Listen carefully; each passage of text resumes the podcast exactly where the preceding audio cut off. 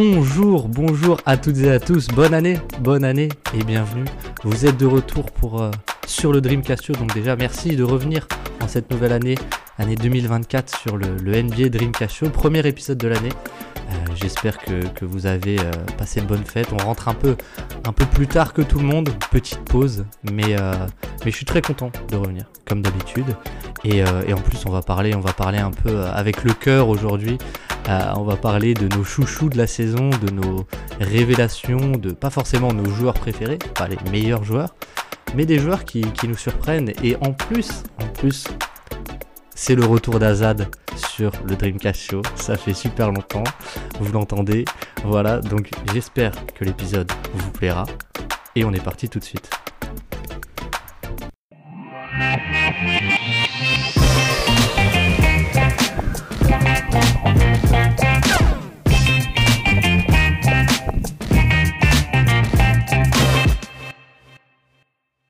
Et donc, et donc, je l'ai dit, mais voilà, c'est le retour d'Azad. Azad, euh, bienvenue, comment ça va? Et, euh, et, et bonne année. Eh ben, bonne année à toi, bonne année à tout le monde. En fait, c'est la, je pense que c'est la troisième fois que je fais le premier épisode d'un podcast de 2024, donc je pense que j'ai bientôt fini de souhaiter bonne année à la Terre entière. Mais euh, ça va super, Euh, bien content d'être là. Ça faisait longtemps, ouais, comme on se disait, qu'on n'avait pas fait un épisode ensemble. Je sais même pas c'était quoi le dernier qu'on a tourné. Euh, c'est une bonne question là. Tu, tu, tu Steve mets- Nash tu- Manu Ah, Manu, Ma- on a tourné Manu, on a tourné Manu, euh, c'est sûr, mais je crois qu'on en a tourné entre temps. Parce que t'avais dit un truc, oui, je me souviens que le dernier, on avait commencé en disant Tiens, ça fait longtemps, le dernier c'était sur Manu. Ah, mais oui, on a joué Game Time, on avait fait, euh, on avait fait euh, le. on avait- Exactement. sur Zion, Tatum et, et Lamelo. Euh, Et oui, et d'ailleurs, les résultats de- des votes ont plutôt dit que j'avais gagné, c'est ça ce que C'est vrai, c'est- vrai, c'est vrai. c'est vrai, il faut le dire, il faut le dire. euh, voilà, Azad n'était pas revenu depuis. Ce n'est pas parce que je l'avais banni parce qu'il avait gagné, mais c'était par manque de temps. Mais voilà, il faut le dire, Azad a gagné deux victoires, euh, deux manches à une. Euh, un peu comme prévu finalement. Euh, Ouais. je, je crois que j'ai eu 90% de voix sur l'équipe de la Melo Ball. Euh, Il y a eu 55-45 sur le, le Zion, euh, le Zion et 60-40 pour toi pour, pour le Tatum. Donc, donc félicitations, félicitations. Euh, en attendant euh, la, la manche 2, faudra qu'on se fasse une manche 2, euh, un de ces quatre. Mais bon. Mais bon, euh, avant de commencer, Azad, j'ai découvert ça avant de tourner, mais euh, actu, il y a, puisque, puisque t'as- tu, tu sors, tu as sorti une vidéo un peu, un peu euh, comment dire, scouting, breakdown de, de, de Trey Murphy, si je ne dis pas de bêtises. Euh, ouais, bah en fait, euh, je, je sais pas, j'avais envie d'essayer le format vidéo. Je pensais pas que ça serait aussi long, parce qu'en fait, ça fait 18 minutes. ça fait 18 minutes, mais en gros, c'était un peu un truc, ça, ça pourrait presque ressembler à un podcast, mais avec, avec un peu de vidéo. En fait, il n'y a, pas de musique, hein, c'est juste ma voix sur des séquences de match. Et on regarde un petit peu, euh, bah, en fait, le, le, shoot à trois points de Trey Murphy, comment il est utilisé. Aussi comment il s'ouvre un peu l'accès au cercle bah, grâce à son tir ou grâce à des systèmes de tout simplement mis en place par les, les coachs euh, côté, euh, côté Pelicans. Et aussi son jeu de passe un petit peu qui se développe au fur et à mesure. Donc ça aurait pu être un de mes chouchous de l'épisode du jour, mais vu que j'en parle déjà pendant 18 minutes sur une vidéo, euh, je vais pas, je vais pas recommencer ici, mais du coup, ouais, si jamais il y a des, enfin, je- si les gens veulent se poser devant ça, il y a des découpages un petit peu d'action euh, de Je vais- Trey Murphy du coup, et, et voilà. Ouais, je le, je le mettrai, euh, je le mettrai en description si vous voulez. Donc euh, n'hésitez pas à y aller. J'avoue que moi, dans ma liste de, de 8 joueurs, j'avais Trey Murphy aussi. Mais euh, bon, bah, comme on en a parlé ici, euh, comme tu en as déjà parlé, si vous voulez un peu plus détailler, voilà. Mais c'est vrai que euh, Trey Murphy euh, est un joueur euh, assez sensationnel. Et quand même, je voulais parler des Pélicans. On commence, c'est complètement décousu. Je suis désolé. mais, euh, mais commençons tout de suite et, et parlons un peu, un peu de Trey Murphy et des Pélicans. Mais c'est vrai que moi, ce que j'aime beaucoup avec les Pélicans, euh, avant qu'on commence vraiment, c'est euh, les. les T'en parles pas dans la vidéo, donc j'en parle ici. C'est les séquences en switch all, en fait, avec soit Zion, soit Larry Nance en 5. Et euh, c'est vrai que c'est super cool. Euh, je, j'imagine que tu partages cet avis. Mais, euh, mais voilà, les Pélicans qui marchent très bien. Et je pense que c'est aussi un peu grâce à cet équilibre trouvé et ces, ces, différentes line-up. en fait, ils le faisaient déjà pas mal au début de saison. c'est juste qu'ils mm. étaient un peu moins en réussite. Mais en fait, il y a un petit peu deux types de défense qui se mettent en place. C'est soit du drop quand il y a Valanciunas qui est sur le terrain et soit sinon vraiment avec du small ball ou Larry Junior du euh, voilà du voilà un peu plus du, switch all et ils font pas mal de défense de zone aussi. Euh, j'avais fait un breakdown un peu de leur défense et de leur attaque sur un des un des que j'avais fait mais ça, date de novembre hein, donc ça date un peu. Mais ils le faisaient déjà un peu un peu de cette manière. Je pense que là il y a deux choses qui font qui, qui gagnent beaucoup de matchs et qui sont beaucoup en réussite sur leur shoot et euh, je pense que le retour de Trey Murphy euh, aide beaucoup aussi. Mais du coup, c'est bien parce qu'ils exploitent à 100% la variance qui est de leur côté. Et des fois, il y a des équipes qui ont de la chance et qui n'arrivent pas à convertir. Eux, c'est le cas. Il n'y a pas de blessure en plus. Donc, euh, franchement, non, c'est, c'est super plaisant à voir. Et euh, Junior est vraiment un joueur bah, vraiment très intelligent en fait. Et je me rends mm. compte de plus en plus sur les séquences en attaque où je regarde un petit peu bah, sa présence sur le terrain et ce qu'il fait il, annonce beaucoup les systèmes. Il aide aussi les joueurs à se passer sur le terrain, à enclencher les passes, à bien se passer en défense aussi. Et je pense que c'est pas, il est pas, il y est pas pour rien dans la réussite des, des, surtout que de ce que j'ai lu, aussi en dehors du terrain, il est pas mal actif et ils avaient eu une réunion un peu de crise euh, à la fin du in-season tournament. Et en réalité, euh, ça avait, euh, ça avait permis justement un petit peu de changer la tendance. Donc, donc plutôt, plutôt de bonnes choses du côté des Pelicans. Moi j'étais assez haut sur eux parce que je suis assez haut sur Zion.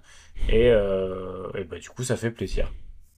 Ouais, assez haut sur Zion au point de, de le mettre quatrième du top 25 des moins de 25 ans. Hein.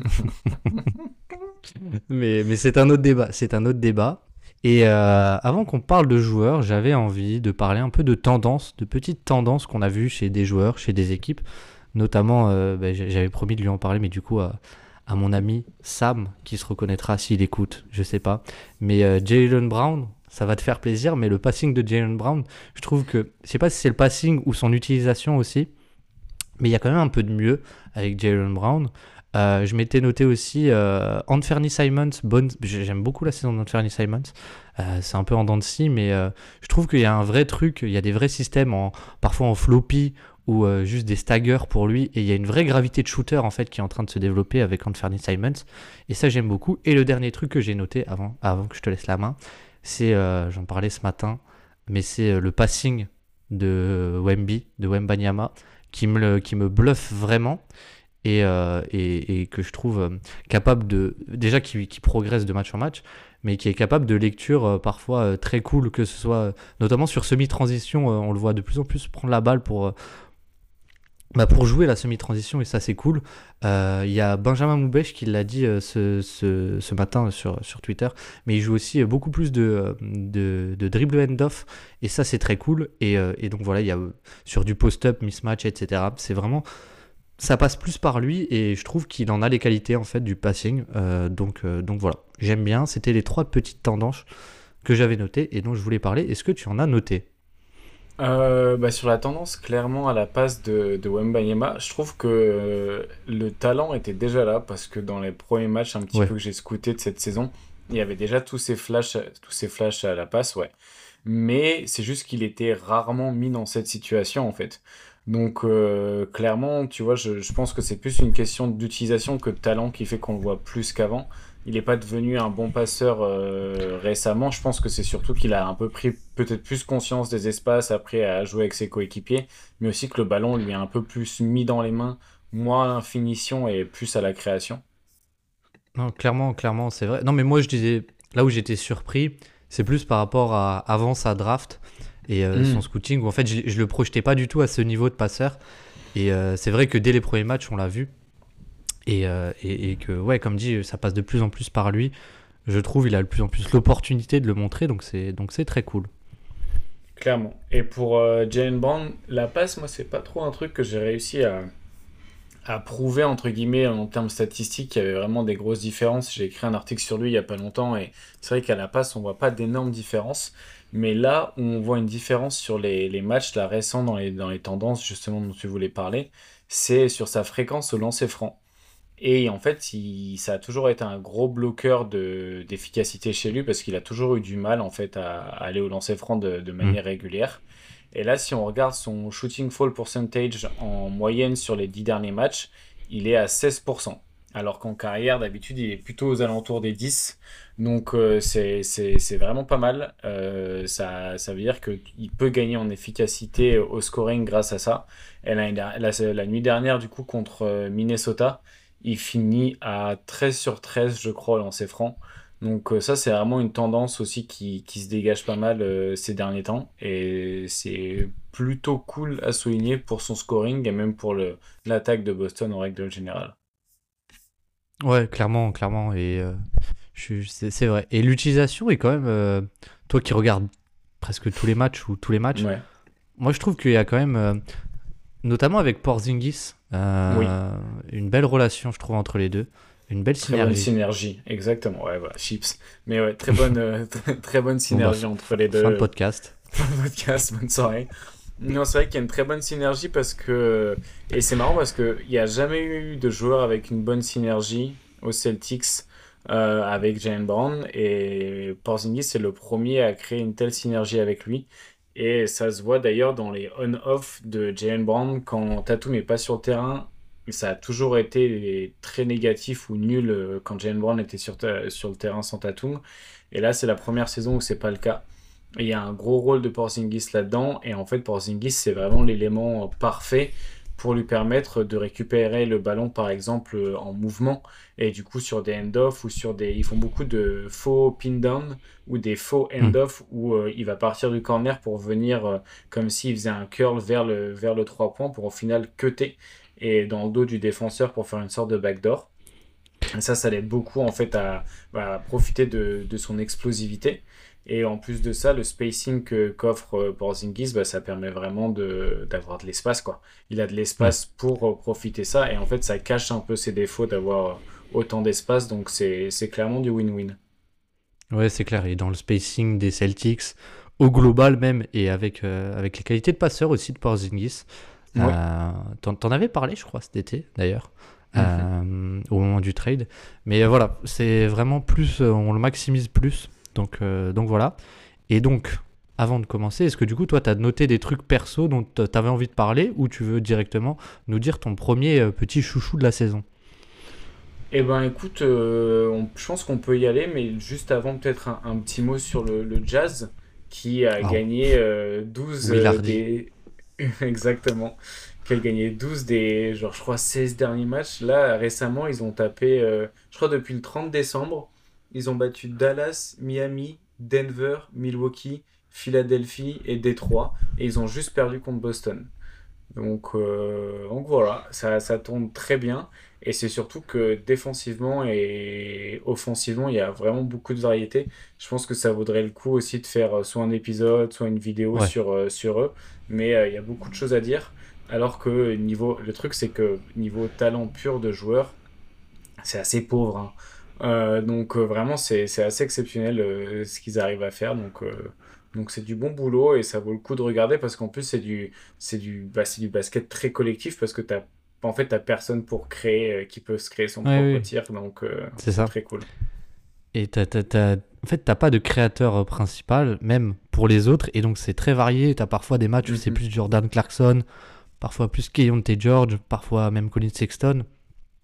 Mais en fait, tout le monde crée pour tout le monde parce que c'est vraiment enfin, du beau basket, quoi. C'est, c'est, il y a du mouvement, il y a beaucoup de, de, de variétés de, de, systèmes, etc. Mais ouais, ça en mériterait un, épisode entier.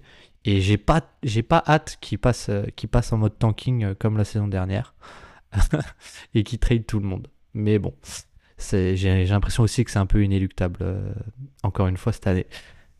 Sur ce, Azad, je t'en prie, quel est ton premier chouchou de cette saison 2023-24 en espérant que ce ne soit pas un des mêmes que le mien? Du coup, mon premier, ça va être Isaiah Joe. Ok, Ok, du Thunder, ancien des Sixers et ancien un peu chouchou des hipsters, on va dire. Ah oui, il a été chouchou des hipsters. J'avoue que je, suis assez, je suis assez mauvais là-dessus. Pourquoi? Est-ce qu'il était, il était un peu bon à la fac, c'est ça? Ouais, c'est ça. Et il a jamais eu sa chance aux, Sixers, mais voilà. Ouais, parle, bah, parle, parle, en nous. C'est un sacré joueur. Alors déjà, il y a des trucs très impressionnants qui sortent vraiment du lot. C'est on-off. c'est une dinguerie.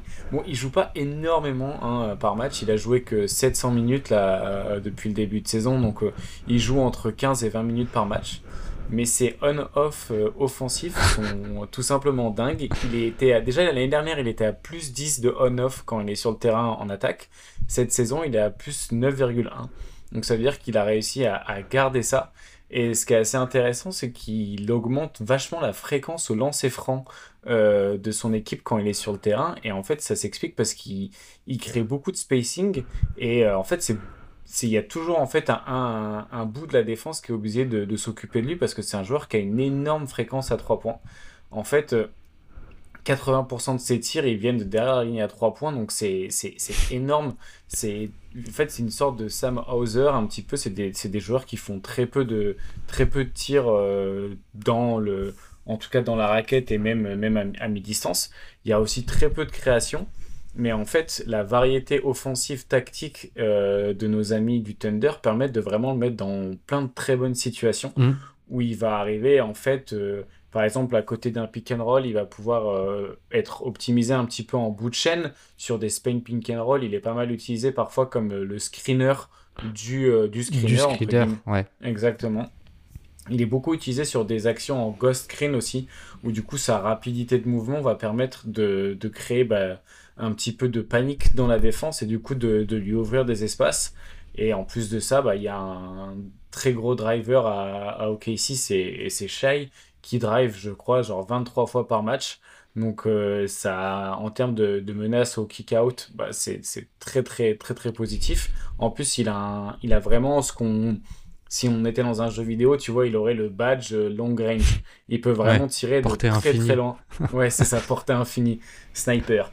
Euh, du coup, il peut, il peut vraiment tirer de, de très très loin et ça aide beaucoup à encore plus tirer ce spacing très moderne dans lequel évolue OKC. Et euh, parfois, il est un peu mis avec le ballon dans les mains euh, sur des end-off. En fait, ils vont utiliser sa vitesse d'exécution et euh, sa menace au tir pour, le, pour, pour qu'ils viennent prendre des ballons sur des end-off et en fait que la défense soit obligée de venir défendre son tir, mais il est tellement rapide que parfois en fait il peut tout simplement en profiter pour, pour aller au cercle. Donc ça en fait en fait un, super joueur de complément d'attaque. C'est vraiment ce qui se fait pour moi de mieux en termes de complément d'attaque parce que il, a zéro création mais euh, il suffit de lui donner un ballon pour qu'il pour qu'il le transforme en, quelque chose de positif. C'est un joueur un peu comme tu vois Derek White, euh, c'est un truc qui m'avait un peu marqué chez lui, c'est qu'il est toujours en mouvement quand il reçoit le ballon. Il y a toujours soit un drive, soit un cut, soit euh, soit un, pull-up, enfin peu importe ce qu'il peu importe ce qu'il fasse, mm. il a le ballon dans les mains, il se passe quelque chose. C'est un petit peu pareil avec lui, donc voilà, moi je suis un, grand fan d'Isaiah Joe et, et du coup voilà, un, joueur à suivre et en plus qui a des super on-off, donc c'est pour une bonne raison.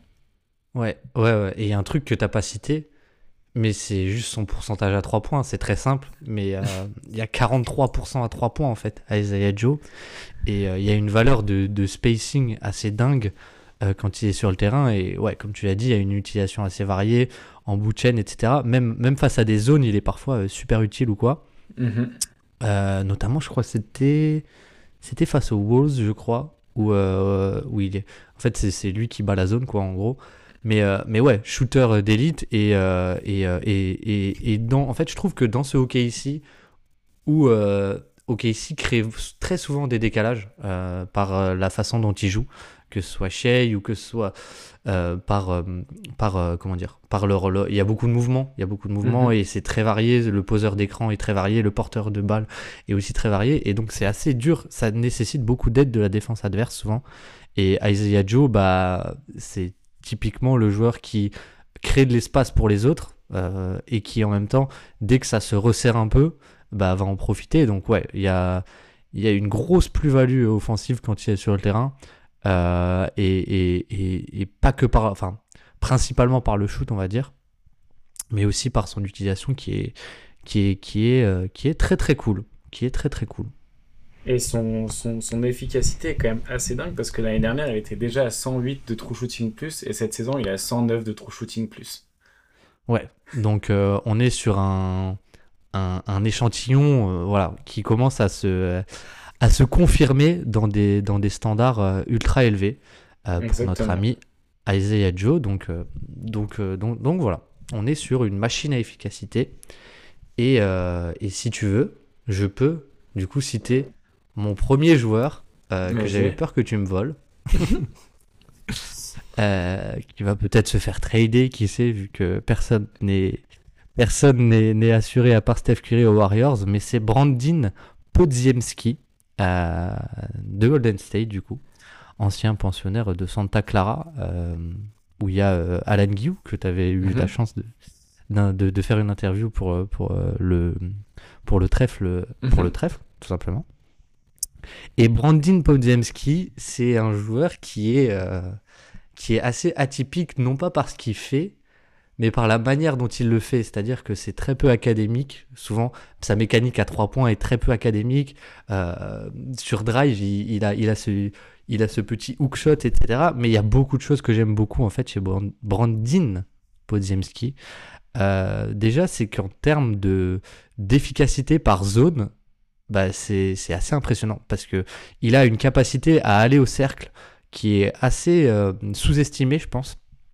Euh, et surtout un toucher au cercle assez sous-estimé, euh, pas tant la capacité mais plus le toucher et il, arrive en fait à avoir une, capacité qui est très sous-estimée, c'est la décélération et ça chez Brunion Podziemski, il maîtrise la décélération à la perfection je trouve, enfin peut-être pas à la perfection mais très bien, on va dire ça comme ça et donc il y a cette capacité à aller au cercle. Et en plus, il y a un shoot qui euh, a l'air stable. Il était déjà à plus de 40% à la fac, si je dis pas de bêtises. Et là, il est à 42% pour l'instant. Euh, mais si seulement ça s'arrêtait là, ce serait, trop simple. Euh, parce qu'en fait, il y a aussi de la création. Il est utilisé de manière bah, super variée. Il peut, il peut jouer du pick and roll.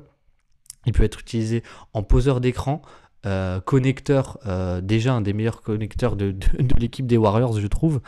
Euh, donc il fait énormément de choses. Le passing game est super intéressant. Et si tu vas sur les on-off un peu aussi comme toi, mais il à plus, plus 5,5 de on-off chez les Warriors. Et c'est un peu le seul, je trouve, ou un des seuls qui arrive à, à être positif, qui arrive à être positif hors de Steph, excepté Steph tout simplement.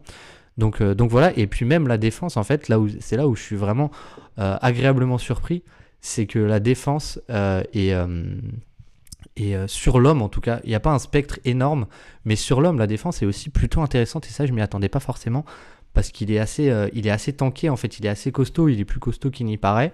Et donc voilà, et puis le supplément qui fait que je l'adore, c'est qu'il fait toutes ces petites choses, en fait, toutes ces petites choses très comme s'il avait déjà 10 euh, ans de NBA derrière lui. Euh, c'est-à-dire euh, enfin des petites choses de, de vice quoi c'est-à-dire poser un écran un peu illégal quand il le faut laisser la balle sortir quand il le faut des petites choses comme ça que, que j'adore donc voilà et ouais j'ai même pas cité mais pour citer un peu les stats c'est vraiment un joueur qui est orienté passing qui est capable d'être mm. efficace mais qui est orienté passing et un assist par usage qui est à 1,09 c'est 93e centile.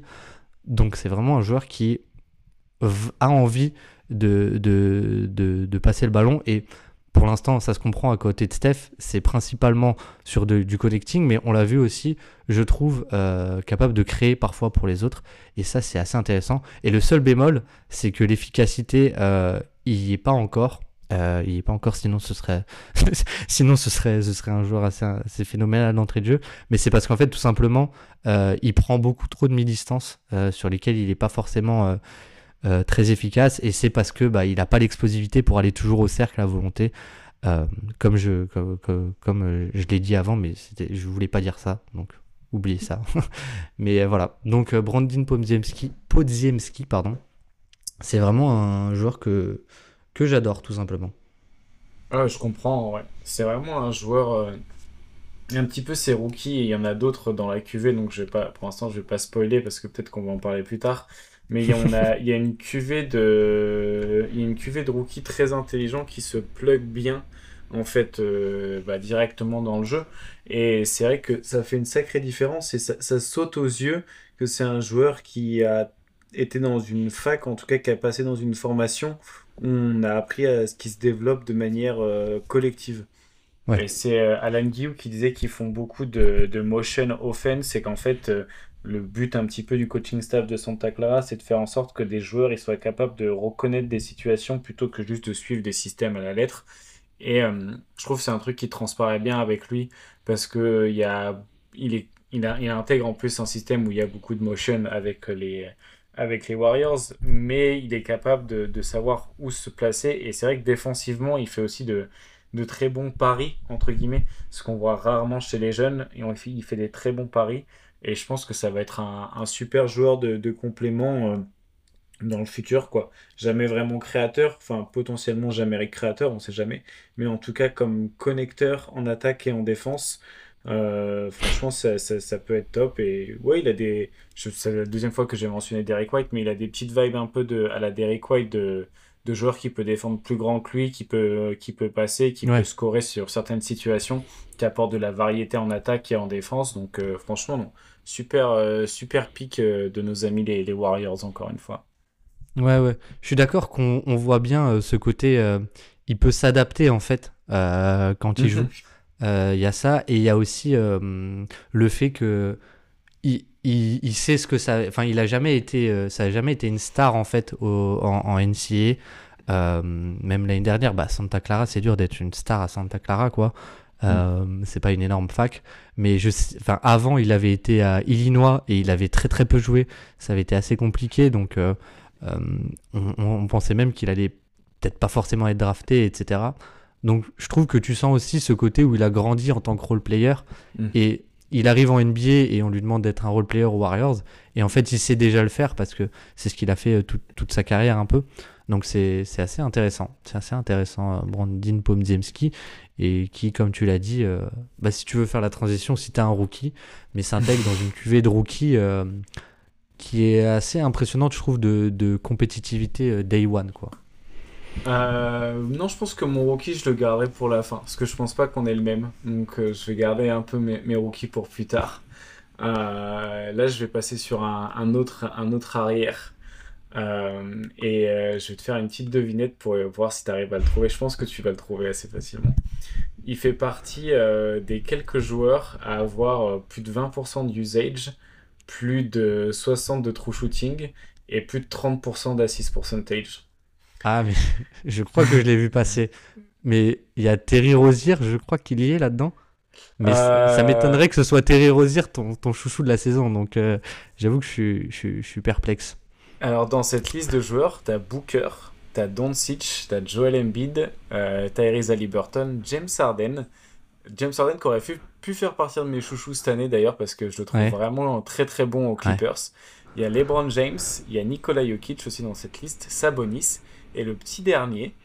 Euh, Attends, combien de points Vas-y, dis-moi. Redis-moi les, stats. Euh, plus de 20% d'usage, 30% d'assist percentage et 60 euh, de true shooting, donc 1,2 points par tir. Ah, je sais qui c'est, mais je l'ai aussi. Je voulais, je, je voulais dire sur lui. c'est Malik Monk. C'est le joueur ultime. C'est le, joueur ultime. C'est le joueur sensation, c'est le joueur. Ah ouais, c'est une dinguerie. En vrai, c'est vraiment une dinguerie. J'ai redécouvert ce joueur vraiment. Euh... L'année dernière, j'avais déjà vu des flashs, mais qui m'avaient pas qui m'avaient pas attrapé l'œil à ce point-là, parce que là, je les ai vus de manière répétée. Et des, des, des, des flashs à, la, à la passe, et sur des actions. Mais en, vrai, je pense que là où j'en ai le plus profité, c'est pendant la, période où Fox il est blessé en début de saison. Et du coup, euh, Sacramento il spam le, le dribble end-off Sabonis euh, Malik Monk ou le pick and roll Sabonis Malik Monk. Mais c'est une folie. Oh là là, j'adore. J'adore, j'adore, j'adore les différents angles de passe euh, qu'il propose vraiment. Et en plus, la manière dont il passe le ballon, tu sais, il en, il en rajoute un peu en vrai. Oui, c'est vraiment spectacle, quoi. C'est ah tout pour le show. Et, et non, mais ce, que ce qui est incroyable, je trouve, avec Malik Monk, Et franchement, je pense que la carrière de Malik Monk mériterait un podcast entier, presque, quoi. Mais c'est que, euh, c'est que ça fait deux ans déjà de suite que euh, Guillaume le met dans ses euh, bonnes surprises de la saison, si je dis pas de bêtises. Et, en fait, cette année, bah, il pourrait encore y être, quoi. Ça pourrait être la troisième saison de suite, c'est-à-dire il a fait la renaissance aux Lakers il y a du coup deux ans maintenant. Mm. L'année dernière, il se réinvente dans un rôle vraiment de dynamiteur où c'est des hauts, c'est des bas, mais il y a ce côté créateur que tu commences à voir. Et cette année, mais cette année, mais c'est incroyable. C'est incroyable, Malik. À la passe, j'ai pas le rappel d'avoir vu un mec changer autant à la passe que, que lui. Attends, quand même, même en termes de volume, avant, il était sur, des, sur un assist ratio de, de 0,73 du coup, et maintenant c'est 1,20. Donc il est passé d'un mec qui était genre vraiment plutôt finisseur, très loin d'être d'avoir quelconque passing game et quelconque volonté de passer, à un des mecs qui fait le plus de passes décisives par rapport à son usage quoi. C'est c'est dingue et en plus ça reste quand même un scoreur efficace. Donc c'est ça qui est assez ouf. C'est ça qui est ouf quoi. On a cité les mecs avec qui il est tout à l'heure, euh, c'est que des mecs, c'est des, des brutes d'efficacité qui font du, du passing quoi. Et, euh, et, il, fait partie de, il fait partie de ces mecs-là. Et en fait, il a que 25 ans. C'est fou, c'est fou. Et, et ce qui, mais je, je sais même pas quoi dire. Je sais même pas quoi dire avec Malik Monk. Mais ouais, je pense que ce qui saute aux yeux, c'est la création de Malik Monk cette année. Mais enfin, moi, j'ai vu des Money Time. J'ai vu des Money Time où c'est euh, il y a Fox et Monk, et Monk sur le terrain. Et en fait, c'est Monk qui est utilisé en créateur souvent euh, bah, sur, sur du jeu avec Sabonis. Et, et, Fox qui est utilisé en finisseur, quoi. Et c'est Monk qui va euh, créer le décalage pour Fox. Et c'est fou parce qu'il y a une dose de. Il y a du spectacle, mais il y a aussi des passes. Qui, il, y a, y a, y a, des lectures. Il n'y a pas que du pick and roll, quoi. Il y a des lectures parfois assez parfois avancées chez Malik Monk. Et juste rien, rien que prononcer cette phrase, c'est fou. Et de se dire que Malik Monk, qui était vendu presque comme comme un trou noir au moment de sa, draft et de ses premières années à Charlotte, est devenu un joueur qui est dans le 98e centile, tu l'as dit, mais 98e centile en assist par usage. C'est insensé, c'est insensé, c'est complètement monstrueux. Je, je, suis complètement fan de ce joueur et en plus, c'est comme tu as dit, mais c'est le joueur frisson c'est le joueur qui va te mettre un step back euh, pour, pour au buzzer du troisième quart-temps. Il en a mis tellement cette saison, c'est trop fou. C'est lui qui est capable de relancer des runs parce que parce qu'il prend 3-3 points de suite et qu'après il a joué deux pick and roll, etc., etc. Et je trouve ce qui est incroyable, en plus du show, et parce qu'en plus on l'a même pas dit, mais il envoie des dunks parfois, c'est c'est violent quoi, c'est violent. Et euh, mais ce qui est fou, je trouve que l'upgrade est assez folle pour le banc des Kings quoi le banc des Kings. D'ailleurs, je pensais que tu allais peut-être parler de Keon Ellis, mais je trouve que enfin, Malik Monk est vraiment euh, un, joueur qui. Euh, bah, d'ailleurs, il y a Kevin Werther qui est dans les rumeurs de trade. Euh, et donc, mm. peut-être qu'on aura Malik Monk dans le 5. Mais je trouve que l'apport de Malik Monk en sortie de banc. Bah, en fait, tu as vraiment une seconde unité quand, quand Fox sort qui ne s'écroule pas comme on, comme on, on pourrait on, l'a vu déjà par exemple l'année dernière souvent quoi. Clairement, mais je pense que surtout Werther, ils vont, ils vont essayer de, de mettre dans des trades en fait parce que il n'y a plus vraiment besoin. Je pense que ça se battait un peu entre. Euh, en fait, ils avaient besoin d'un mec qui ait de la synergie avec Sabonis pour pouvoir justement euh, bah, optimiser les minutes sans, euh, sans Fox. Et bah, avec Malik Monk, ils ont trouvé le, le relais parfait quoi. Donc, c'est. Et, tu vois, tu parlais tout à l'heure, tu disais qu'il font, il fait pas que des lectures euh, simples, enfin, il fait pas que des lectures simples, pas que du pick and roll. En plus de ça, c'est que sur pick and roll, il peut faire des lectures complexes. Tu vois, c'est sur des actions. En fait, il fait pas que des actions euh, de dingue. Il y a, il y a des moments frissons, mais il y a aussi des moments euh, très fonctionnels. Des, des, moments très cérébraux, quoi. Oui, des moments voilà, simples, mais qui sait maîtriser. Mais il va quand même genre le faire avec un pied en l'air, ce qui n'apporte absolument rien à l'action, mais visuellement c'est stylé parce que c'est Malik Monk. Du coup, il est quand même là pour le spectacle et, et franchement, c'est, c'est, un gros kiff à avoir joué. Je pense que c'est vraiment mon, euh, c'est vraiment mon coup de cœur de, de cette saison. Euh, avec Isaiah Joe, je pense que c'est vraiment mes, mes, deux gros coups de cœur de la saison. Ah ouais, ouais, je suis d'accord. Mais tu sais, ce qui est fou, c'est qu'il c'est que il est, il est à 36% sur les pull-ups à 3 points, quoi. c'est. c'est- C'est, enfin, je, je, voilà, je, je pense qu'on est sur le, le joueur difficilement euh, battable en termes de joueurs frissons en NBA cette saison. Et donc, euh, et donc, finalement, on le partage un peu tous les deux. Donc, il y aura peut-être que 9 joueurs ou pas. Mais, euh, mais, mais écoute, est-ce que, du coup, on l'a fait un peu tous les deux? Est-ce que tu veux dire ton troisième?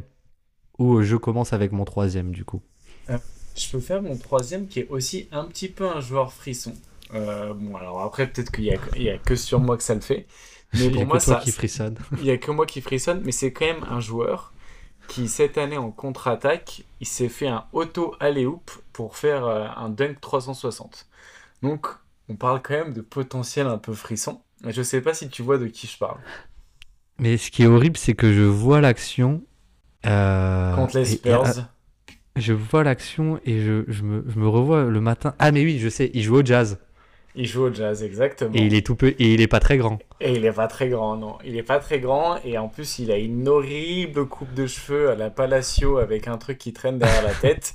Je veux bien entendu parler de Colin Sexton, euh, qui est pour moi quand même un petit joueur frisson. Ah, il faut avouer que euh, il y a quand même certaines actions, certains moments où il est d'une il est d'une violence un petit peu dans la manière de- d'attaquer le cercle ou quoi. Puis en fait, ouais, c'est c'est un, c'est un, c'est- il est tanké en fait. Il est petit, mais il a, il a une largeur de buste et une, une ténacité. Et en fait, vu qu'il a des petites jambes en plus, enfin ça, quand il explose au cercle, c'est vraiment impressionnant. Et euh, donc déjà visuellement, c'est un joueur que, que j'aime beaucoup. Et, euh, et en plus, c'est un joueur qui fait une très bonne saison. Et Ouais. qui fait une saison un peu euh, particulière parce que je je- j'ai fait ma dernière analyse hebdomadaire sur, euh, sur lui. Et euh, pour les gens qui aiment pas lire, bah, du coup, ça, vous n'aurez pas à les lire parce que du coup, je vais vous raconter un peu tout ça. Mais en fait, c'est le, il y a que deux joueurs cette saison qui ont plus de 35% de fréquence au cercle, plus de 70% de réussite au cercle et qui ont joué plus de 800 minutes depuis le début de saison. Et en fait, il y a Colin Sexton et il y a euh, SGA. Et c'est les deux. Parmi les, parmi les guards, c'est les deux à, à faire de, de telles choses. Et c'est ce qui est assez dingue, c'est que c'est grâce à. C'est grâce, en fait, et c'est un petit big up à Will Hardy du coup aussi, c'est grâce au, système du. C'est grâce au système du jazz. Parce que Colin Sexton n'est aucunement n'est aucunement SGA, mais en fait il est mis dans des situations où il, ça lui permet d'avoir son les- la même efficacité au cercle que SGA sur la même fréquence. La différence entre les deux, c'est qu'il y en a un qui est assisté sur un panier sur deux au cercle, alors que SGA, lui, euh, l'est beaucoup moins assisté. Et en fait, il l'utilise vraiment dans plein d'actions différentes. Donc, je vais pas tout détailler, mais il est parfois utilisé en fait comme intérieur presque, où il attend au En poseur d'écran, ouais. en poseur d'écran même parfois il attend au dunker spot en fait dans il y a un espèce de four out et c'est lui qui, qui vient au, au dunker spot Euh, il fait des pick and roll aussi où c'est lui le rollman et c'est Kelly Olynyk qui porte la balle. Donc euh, voilà. Un petit peu de un petit peu de, de 2024 euh, chez nos amis du jazz. Et après bah, il y a beaucoup de cuts. Il y a un peu de, de catch and shoot aussi à 3 points. C'est un joueur qui est beaucoup présent en transition mais beaucoup de bonnes choses. Et la dernière chose très positive sur son attaque, c'est sa capacité à aller sur la ligne des lancers francs. En fait, c'est un des joueurs qui va le plus sur la ligne de lancers francs euh, parmi les guards et les, les points de garde. Les, les- enfin, parmi les gardes et les points de garde, il y a que trois joueurs qui vont plus au lancer franc que lui. C'est James Harden, euh, Anthony Edwards et Luka Doncic, euh, qui ont un plus gros shooting, shooting fall percentage. Donc c'est vraiment pour dire que voilà, il- c'est Trois- aussi un 3 stars. Trois contenders MVP, du coup, c'est ça? Euh, trois, qu'est-ce que tu racontes? Anthony Edwards, il est contender MVP Non Je sais pas, moi, c'est ce qu'on me dit, euh, c'est ce que je lis, hein, parfois à droite à gauche. Hein.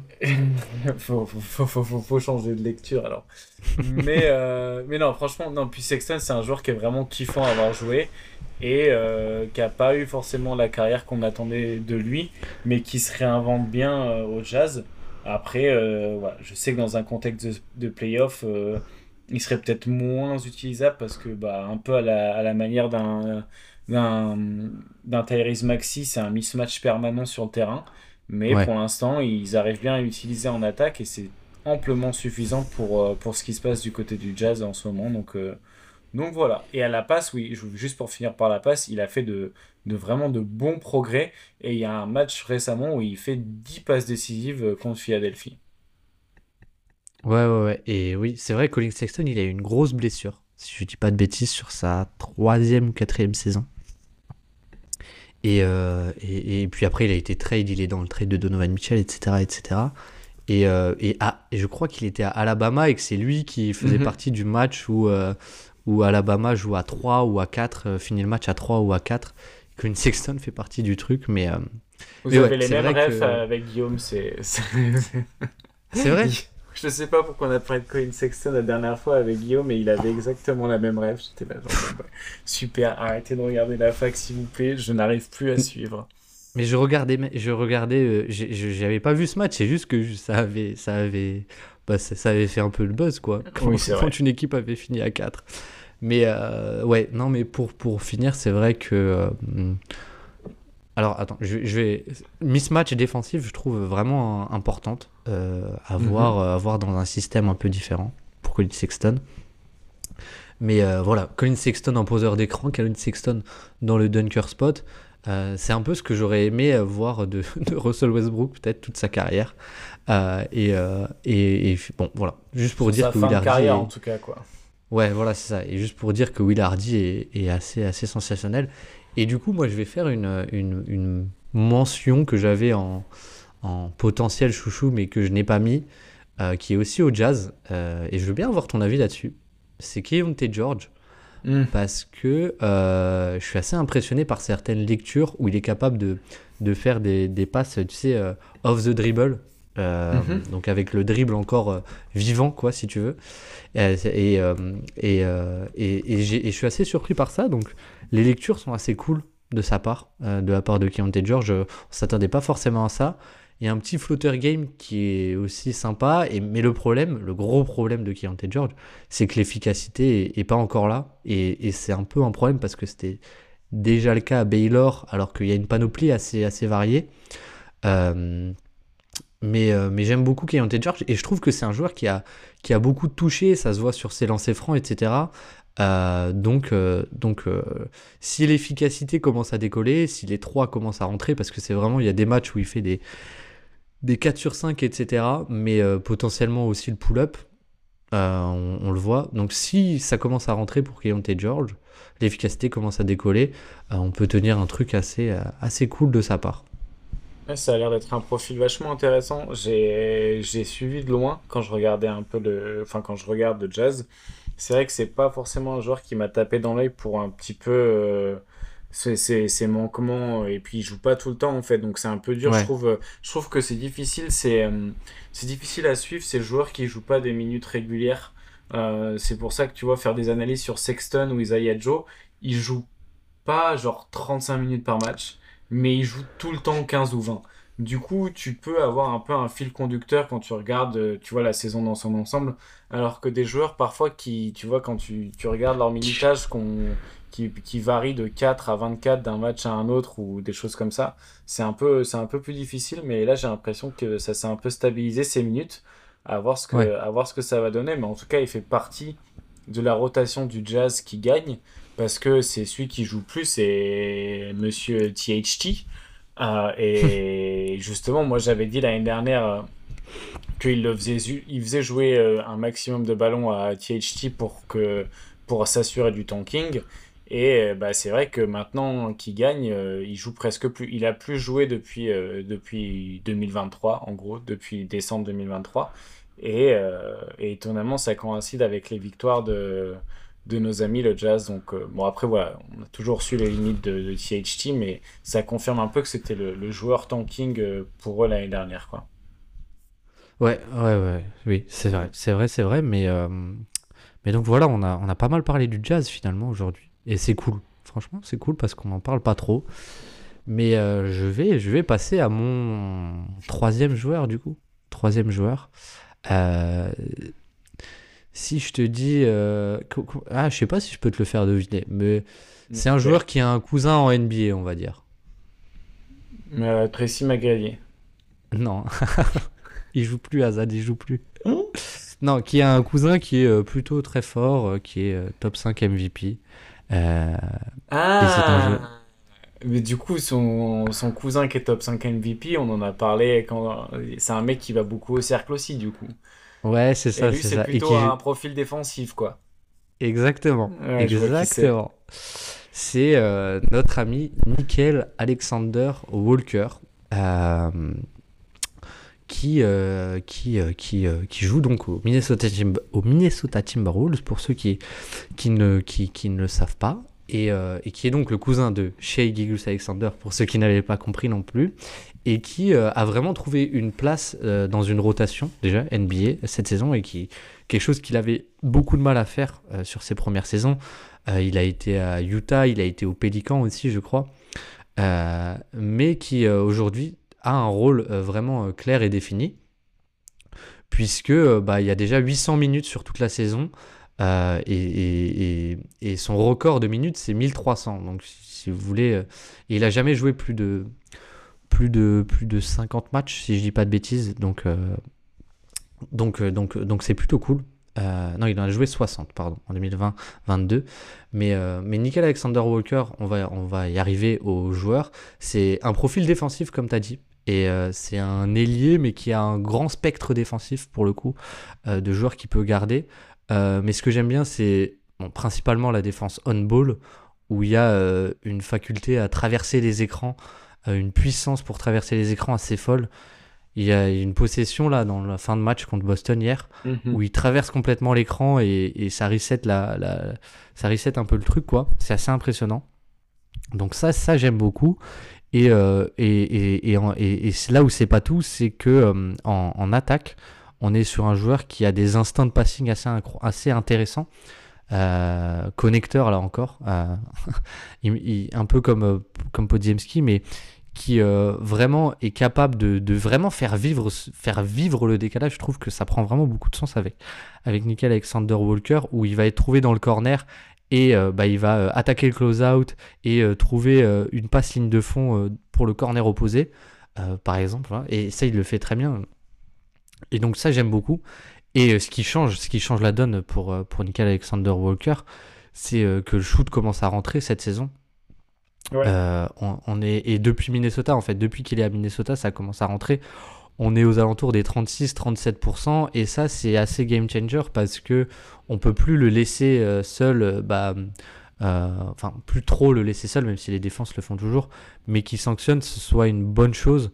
parce que parce que bah, parce que à part ça c'est quand même quand même assez limité on a un handle assez limité etc etc euh, donc, euh, donc voilà, euh, hier notamment, bah, pour reprendre le match d'hier, mais c'est lui qui met un. Bon, il perd le match, les Wolves finalement, mhm. mais il y a une séquence où ça vient doubler du coup depuis le joueur le plus proche sur mhm. Anthony Edwards, et le joueur le plus proche c'est le défenseur de Nickel Alexander Walker, et donc Anthony Edwards arrive à trouver Nickel Alexander Walker, et Nickel Alexander Walker met son 3 points. Donc ça, c'est vraiment des choses comme ça sur quand on va venir doubler euh, Anthony Edwards, etc., c'est très important finalement euh, qu'il ait ce spacing et même pour lui ouvrir des lignes de drive. Et sans ce shoot, il était complètement euh, pas viable, Nickel Alexander Walker. Et donc, et donc voilà, mais principalement un profil défensif. Et j'avais vu aussi que les Wolves, sur les, les, les, je crois le dernier mois, avaient, avaient un meilleur on-off avec lui euh, avait un meilleur rating avec lui qu'avec Jaden McDaniels, euh, si je ne dis pas de bêtises. Il faudrait que je retrouve le truc. Mais, euh, mais voilà, donc Nickel Alexander Walker que, que j'aime beaucoup. Ouais, bah, moi je l'ai pas mal remarqué aussi, surtout dans un petit peu à côté de Jaden McDaniels. Je trouve qu'il n'est pas ridicule à côté de Jaden McDaniels comme coéquipier sur la défense des ailes. Du coup, ça, ça classe un petit peu euh, sa défense si jamais vous, voilà, vous vouliez un peu doser. Voilà un petit peu où est-ce qu'on peut le retrouver. Euh, mais comme Jaden McDaniels, il a un peu des problèmes. Euh, bah, scoring, c'est pas, c'est pas toujours ça. Il y a très peu de création. Mais c'est vrai qu'à 25 ans, je pense qu'il est en train de trouver son rôle. Et ça reste des rôles en NBA où tu es un passeur volontaire, tu sais te placer en attaque et tu sais optimiser tes forces et tes faiblesses sans non plus te faire bouffer de l'autre côté du terrain et même en, en apportant de la valeur ajoutée en défense.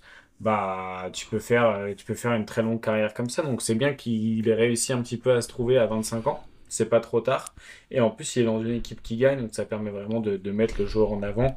Donc euh, plutôt, plutôt content pour lui. Vraiment, je trouve que c'est une, une, bonne réussite et l'effectif des, des Wolves est vraiment une, réussite à part entière, je trouve. Euh, de bout en bout, vraiment, cette saison, euh, cette saison de la continuité au final est beaucoup plus réussie qu'on aurait pu l'attendre après un petit peu le, la saison de l'année dernière. Donc très content pour les, pour les Wolves qui sont vraiment une très grosse équipe défensive. Mais on a vu aussi euh, hier avec une défense de Boston et sur des, beaucoup de late switch, à quel point ils n'ont pas encore de créateur principal ouais. primaire capable de, de s'adapter à des défenses qui changent un petit peu les schémas au fur et à mesure du temps et qui proposent différents, différents schémas défensifs. Donc, euh, voilà. Mais euh, très, très content pour eux et je pense que j'aimerais pas tomber contre eux en playoff en tout cas. Hmm, non, je, suis bien d'accord, mais ouais, c'est vrai que. Euh bah, cette défense avec du coup euh, des, des, des, des, des, late switch et des prises à deux qui viennent euh, assez régulièrement sur Anthony Edwards. Ça, ça, ça a aussi montré les limites que d'Anthony Edwards aujourd'hui, euh, je, suis bien d'accord.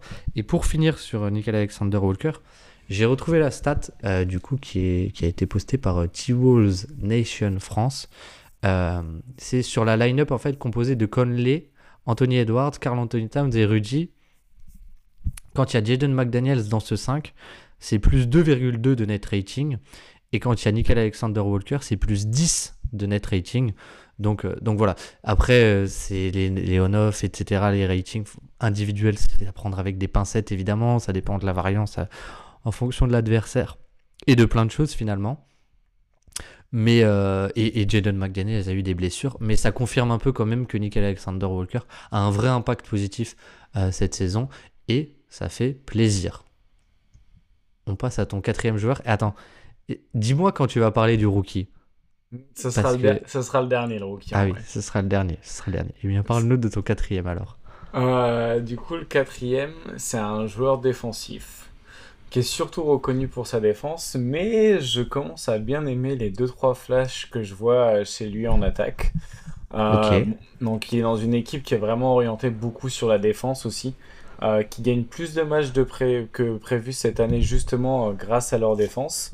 Et euh, dans cette équipe-là, bah, en fait, il fait partie un peu des, de la rotation principale euh, à l'arrière, malgré qu'en fait, il n'est pas vraiment de playmaking pour les autres, euh, pas encore en tout cas. Il le développe petit à petit, et puis sa défense permet vraiment de d'avoir une défense du point of attack et, et sur l'aide qui est, qui est vraiment impressionnante. Donc, euh, mm -hmm. je sais mm -hmm. pas si tu vois de, de, qui je parle ou pas. J'ai une idée, c'est euh, c'est un joueur qui, qui, est drafté assez haut, non? Ouais. Qui a, et qui a fait, qui a fait des, des scores de True Shooting Plus assez misérables. c'est pas impossible, ouais. c'est exactement ça. C'est notre ami Jalen Suggs. Eh oui, eh oui. Et de Orlando. Euh, et de Orlando exactement, qui a en effet été drafté euh, en cinquième position à la draft et euh, qui a sa première saison, son, son, son true shooting plus, comme tu disais, il est à 80 de true shooting plus sur sa première saison. Donc oui, en effet, c'est ce qu'on peut appeler misérable. Mais cette saison, il est au-dessus de la, il est au-dessus de la moyenne et en plus, c'est vraiment pas l'attaque qu'on va regarder, ça va être plutôt la défense là pour le coup. Ouais. Et en défense, il est vraiment impressionnant. Mais déjà, l'attaque, euh, ce, qui le, ce qui lui permet en fait d'être devenu un joueur moyen au niveau de l'efficacité, c'est que son 3 points commence à rentrer. Donc en fait, euh, sa première saison NBA, il a pris euh, 190 3 points, donc il en a pris quand même un paquet. Il était à 22% à 3 points.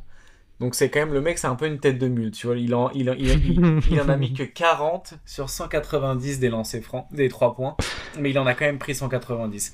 Euh, la saison suivante, il en a attends, encore attends, pris... attends, attends, attends. Dis-moi. Il en a pris 190 en 48 matchs. Il n'a pas 40... joué toute une saison. oh putain, oui, en 48 matchs, exactement. Donc euh, voilà, tu vois, il a confiance en lui. La saison d'après, il a pris exactement le même nombre de 3 points et il en a mis 60. Donc là, l'année dernière, il était, à il était à 34% à 3 points. Et cette saison, il en a déjà pris presque 180 aussi. Et euh, donc c'est encore une fois le même volume, mais là bien plus tôt dans la saison parce qu'il joue, beau, il joue plus. Et là, cette saison, il à 41% à 3 points. Donc ça, ça commence à, rentrer petit à petit et c'est surtout que ça permet un petit peu d'avoir une mini menace extérieure et ils en ont clairement besoin du côté d'Orlando. Et en plus de ça, en attaque, je trouve qu'il porte de plus en plus la balle et il commence à avoir un petit passing euh, que moi j'aime bien. Euh, qui, est, qui, est, qui, est, mi-fonctionnel, mi à la création, mais en tout cas, il peut être utilisé là-dedans. En fait, il a que 22 ans. Euh, je pense que c'est aussi un truc qu'il faut bien prendre en compte, c'est qu'il a que 22 ans, donc il y a encore pas mal de choses à, développer de, de, son, de son côté. Mais en gros, il y a, y a, vraiment du positif. Et euh, en fait, je, je, pense avoir compris euh, pourquoi j'aimais beaucoup ce joueur qui continue à prendre des trois points s'il rentre pas, s'il est, qui défend fort sur les lignes extérieures et qui peut défendre plus grand que lui. Euh, je pense qu'il me rappelle un petit peu un mec qui avait été aussi sélectionné dans un top 6 de la draft. je pense qu'il me rappelle un peu Marcus Smart en fait. Donc voilà, ça c'est le bingo, le bingo à Z. J'aurais quand même parlé de Marcus Smart aujourd'hui. Et, euh, et, voilà, donc euh, vraiment, c'est un, un, un, gros chouchou. Et il y a un, dernier truc qui rappelle aussi euh, du coup monsieur, monsieur S, c'est qu'il a un énorme, ce que les, les, Américains appellent un moteur. Je sais pas c'est quoi la traduction exacte, mais euh, voilà, ce qu'on pouvait retrouver chez, Kevin Garnett aussi, qui a été beaucoup mis en avant. Un truc qui n'est pas forcément mesurable, mais, euh, mais qui, est, qui, est, vraiment. Bah, voilà, il, est toujours sur tous les ballons et c'est un joueur qui, est, qui joue à 100% tout le temps et qui fait vraiment du bien à cette équipe. Et en plus, il est, c'est un joueur qui est encore en apprentissage, mais maintenant qui est en apprentissage dans une équipe qui gagne par sa défense et lui permet d'avoir vraiment une bonne défense il va vraiment 100, 100, points morts en fait au niveau du point of attack. Et ça fait, ça fait une grosse différence. Donc c'est clairement pas un joueur parfait. Il y a encore beaucoup de choses à polir dessus. Mais, euh, mais franchement la, passe il y a des je crois que c'est le match contre Atlanta que j'ai regardé où en fait il joue vraiment meneur sur plus en plus d'actions. Et il y, a des, il y a des lectures très sympas en fait où il arrive à comme tu dis sur les passes euh, live dribble où en fait le, dribble est encore en cours et il arrive quand même à passer la balle, ou alors euh, sur des lectures un peu plus euh, fonctionnelles sur du pick and roll ou des end-off. Enfin voilà, en tout cas moi c'est un joueur que j'apprécie beaucoup, donc euh, je voulais le mettre parmi, parmi les chouchous. Hum, hum. Ce qui est... Mais moi je l'aimais beaucoup à sa draft, Jalen Suggs. il avait mis un, un tir, je crois que c'était un buzzer avec Gonzaga pendant la marche Madness en plus. Mais euh, bon, bref, c'était pas le débat. Mais euh, c'est vrai que, déjà, t'en as même pas parlé, mais c'est un playmaker défensif. Oui. Pour son poste qui est complètement dingue. Et il défend plus grand que lui. Mais, euh, mais, mais ouais, il y a ce côté vraiment intensité défensive qui, qui peut rappeler Marcus Smart. Mais vraiment le côté playmaker. Il y, a un, mais, enfin, y a un play qui avait un peu tourné parce que c'est lui qui fait l'interception ou le contre, je sais plus, je sais même plus quel match c'était, mais en fin de match, mais, euh, mais c'est intéressant et je trouve qu'en fait, le scoring offensif, le fait que ça commence à rentrer, ça lui débloque beaucoup de choses, euh, comme tu dis, et on peut commencer à lui faire confiance balle en main parce que bah, euh, si, c'est pas un passeur génialissime déjà de base, donc si t'as pas la dangerosité au scoring, te donner la balle, ça va, ça va pas être le meilleur calcul. Et, et ce, qui est ce qui est important, je trouve, à dire avec ce, ce profil et, et cette équipe d'Orlando finalement, c'est que euh, bah, y a un clair besoin de spacing. Et moi, j'étais pas fan au début des line-up où il y avait lui et Anthony Black et, et, et Franz et Paolo et euh, Goga Bitadze. Mhm. On aurait pu parler de Goga Bitadze d'ailleurs. On aurait clairement pu en euh, parler, ouais. Mais en fait, bah, c'est peut-être si tu regardes un peu froidement, bah, c'est un peu le seul qui a un tir qui, qui est fiable, j'ai envie de dire, mhm. dans, cette line-up. Entre guillemets. Et donc, entre guillemets fiable parce que bon on est quand même sur euh, euh, une demi-saison donc euh, doucement même si l'année dernière il y a la progression etc mais mais ouais et je trouve que il y a un truc aussi c'est que son dribble est pas forcément incroyable mais il y a quand même une capacité à, à, aller au cercle et à marquer au cercle tout simplement euh, je, crois qu'il est en fréquence. Euh, la dernière fois que j'avais regardé, il était dans le 75e centile, un truc comme ça, euh, et avec une, bonne efficacité parce qu'en fait, bah, vu que maintenant il y a ce shoot, bah, les défenses montent un peu plus sur lui et c'est quand même un joueur qui est très très athlétique, qui est assez rapide et donc qui peut aller exploser au cercle. Et donc je trouve qu'en fait, voilà, ce shoot lui débloque énormément de choses. Et, ouais, on commence à en plus avoir des lectures sympas. Donc c'est très très cool. Mais euh, une saison au-dessus de 35% à 3 points, est-ce que Marcus Smart a déjà fait ça en fait, euh, Azad Oh, alors déjà, tu vas apprendre à parler meilleur. hein. Et je crois qu'il y a eu une saison justement au-dessus. Je suis pas sûr et certain. Mais euh, c'est possible qu'il y ait une saison. Laisse-moi vérifier en un instant. Il y a une saison à 36% en 2019, monsieur, quand il avait 24 ans. Euh, donc voilà. Donc c'est possible, ça existe. Et euh, moi, je vous conseille surtout de lire l'article qu'avait écrit Mike Prada sur Marcus Smart, où il explique qu'en réalité, le plus important, c'est pas qu'ils mettent ces choses, mais c'est qu'ils les prennent, parce que du Ah coup, non. ça crée quand même du spacing. Et si, monsieur, si c'est Mike Prada qui l'a dit, c'est que c'est vrai. hein. C'est, c'est comme ça. Ouais. non, mais oui, oui, oui, mais euh, Jalen Suggs, pour en revenir à lui, euh, moi je trouve que, et pour en revenir au Magic, je trouve que c'était, on arrivait à un point où en fait la line-up de base, du coup, avait tellement peu de, de, de pouvoir offensif. Je me souviens que j'avais regardé et que Joe Ingles, en fait, enfin, j'avais regardé plein de matchs et tout, et que Joe Ingles sautait vraiment au, au visage parce que c'était un peu celui qui apportait du spacing, de la création et, et des choses euh, un, un peu de, de bonus offensif et qu'il avait un on-off offensif de plus 20 pendant le début de saison euh, quand il jouait avec, euh, avec ce 5 majeur, le, Mm. le Magic. Et euh, bon, après Joe Ingles est, est vraiment un, un, un poids mort défensif au point que bah, il joue plus, il est sorti de la rotation. Il est pas Mais ouais, blessé. Jalen Suggs. Il- il Euh, est- je sais plus si je, je voulais pas je, je sais plus si Ah. il est blessé Ouais, je veux Joe pas dire de bêtises. ou s'il est sorti de la rotation. Si jamais il y a- il y a des fans d'Orlando qui savent un peu plus parce que offensivement, il aidait quand même pas mal je trouve en, Il aidait en énormément. Il Ouais. aidait énormément. à fluidifier tout ça. Mais, euh, mais c'est vrai qu'un tel, point mort en défense, et vu que ça joue tellement fort défensivement et que tu peux tellement pas avoir de. Tu peux tellement pas avoir de, de, de poids mort dans leur défense pour, parce qu'en fait c'est tellement des tanches en attaque qui gagnent tout par la défense euh, que tu peux pas avoir de poids mort des, des- vraiment défensivement. Mais je, j'avais regardé la dernière fois sur son profil ESPN et j'ai vu qu'il était blessé. Je sais pas si c'est une blessure politique ou si c'est une vraie blessure. Je, je, je sais pas plus, mais oui. C'est vrai que euh, en plus il y a quand même pas mal de profils interchangeables défensivement, donc euh, c'est, ça switch pas mal à Orlando, etc. Et bah, Joe là-dedans, c'était un peu, c'était un peu le, le suicide, on va dire. Mais, euh, mais ouais, ouais, ouais. euh, si quelqu'un sait plus sur Joe Ingles, est-ce qu'on va le revoir un jour? Parce que quand même, moi, moi je sais, c'est, le joueur préféré de qui? Je, sais- je crois que Euh, c'est euh, Antoine? Ah non, oui, Antoine, Antoine Desmag, euh, qui, Ouais. de Trash Talk, qui vient de temps en qui est passé chez. Trash Talk, ouais. Exactement. Et bah, c'est son joueur préféré, et c'est vrai qu'en en vrai, c'est, c'est, c'est dans un autre style, hein. c'est dans un autre style que Malik Monk, mais moi, c'est, c'était un, peu- c'est un peu un joueur frisson, Joe Ingles aussi, j'avoue, j'avoue. Mais je sais pas pourquoi on est venu à parler de là. Et, euh, et du coup, je vais, je, vais, je vais prendre la main sur mon quatrième joueur, si tu veux. Vas-y. Euh, lui, en fait, ça me surprend que tu l'aies pas dit. Et vu que c'est ton rookie, c'est un rookie ton dernier, ben, je vais être obligé de le dire en fait. Je vais être obligé d'en parler. Euh, c'est un forward qu'on avait commencé à voir en playoff et au play-in l'an dernier, qui est dans une équipe un peu morose, en tout cas en termes de résultats, avec un meneur All-Star et qui fait beaucoup de bien, connecteur, etc.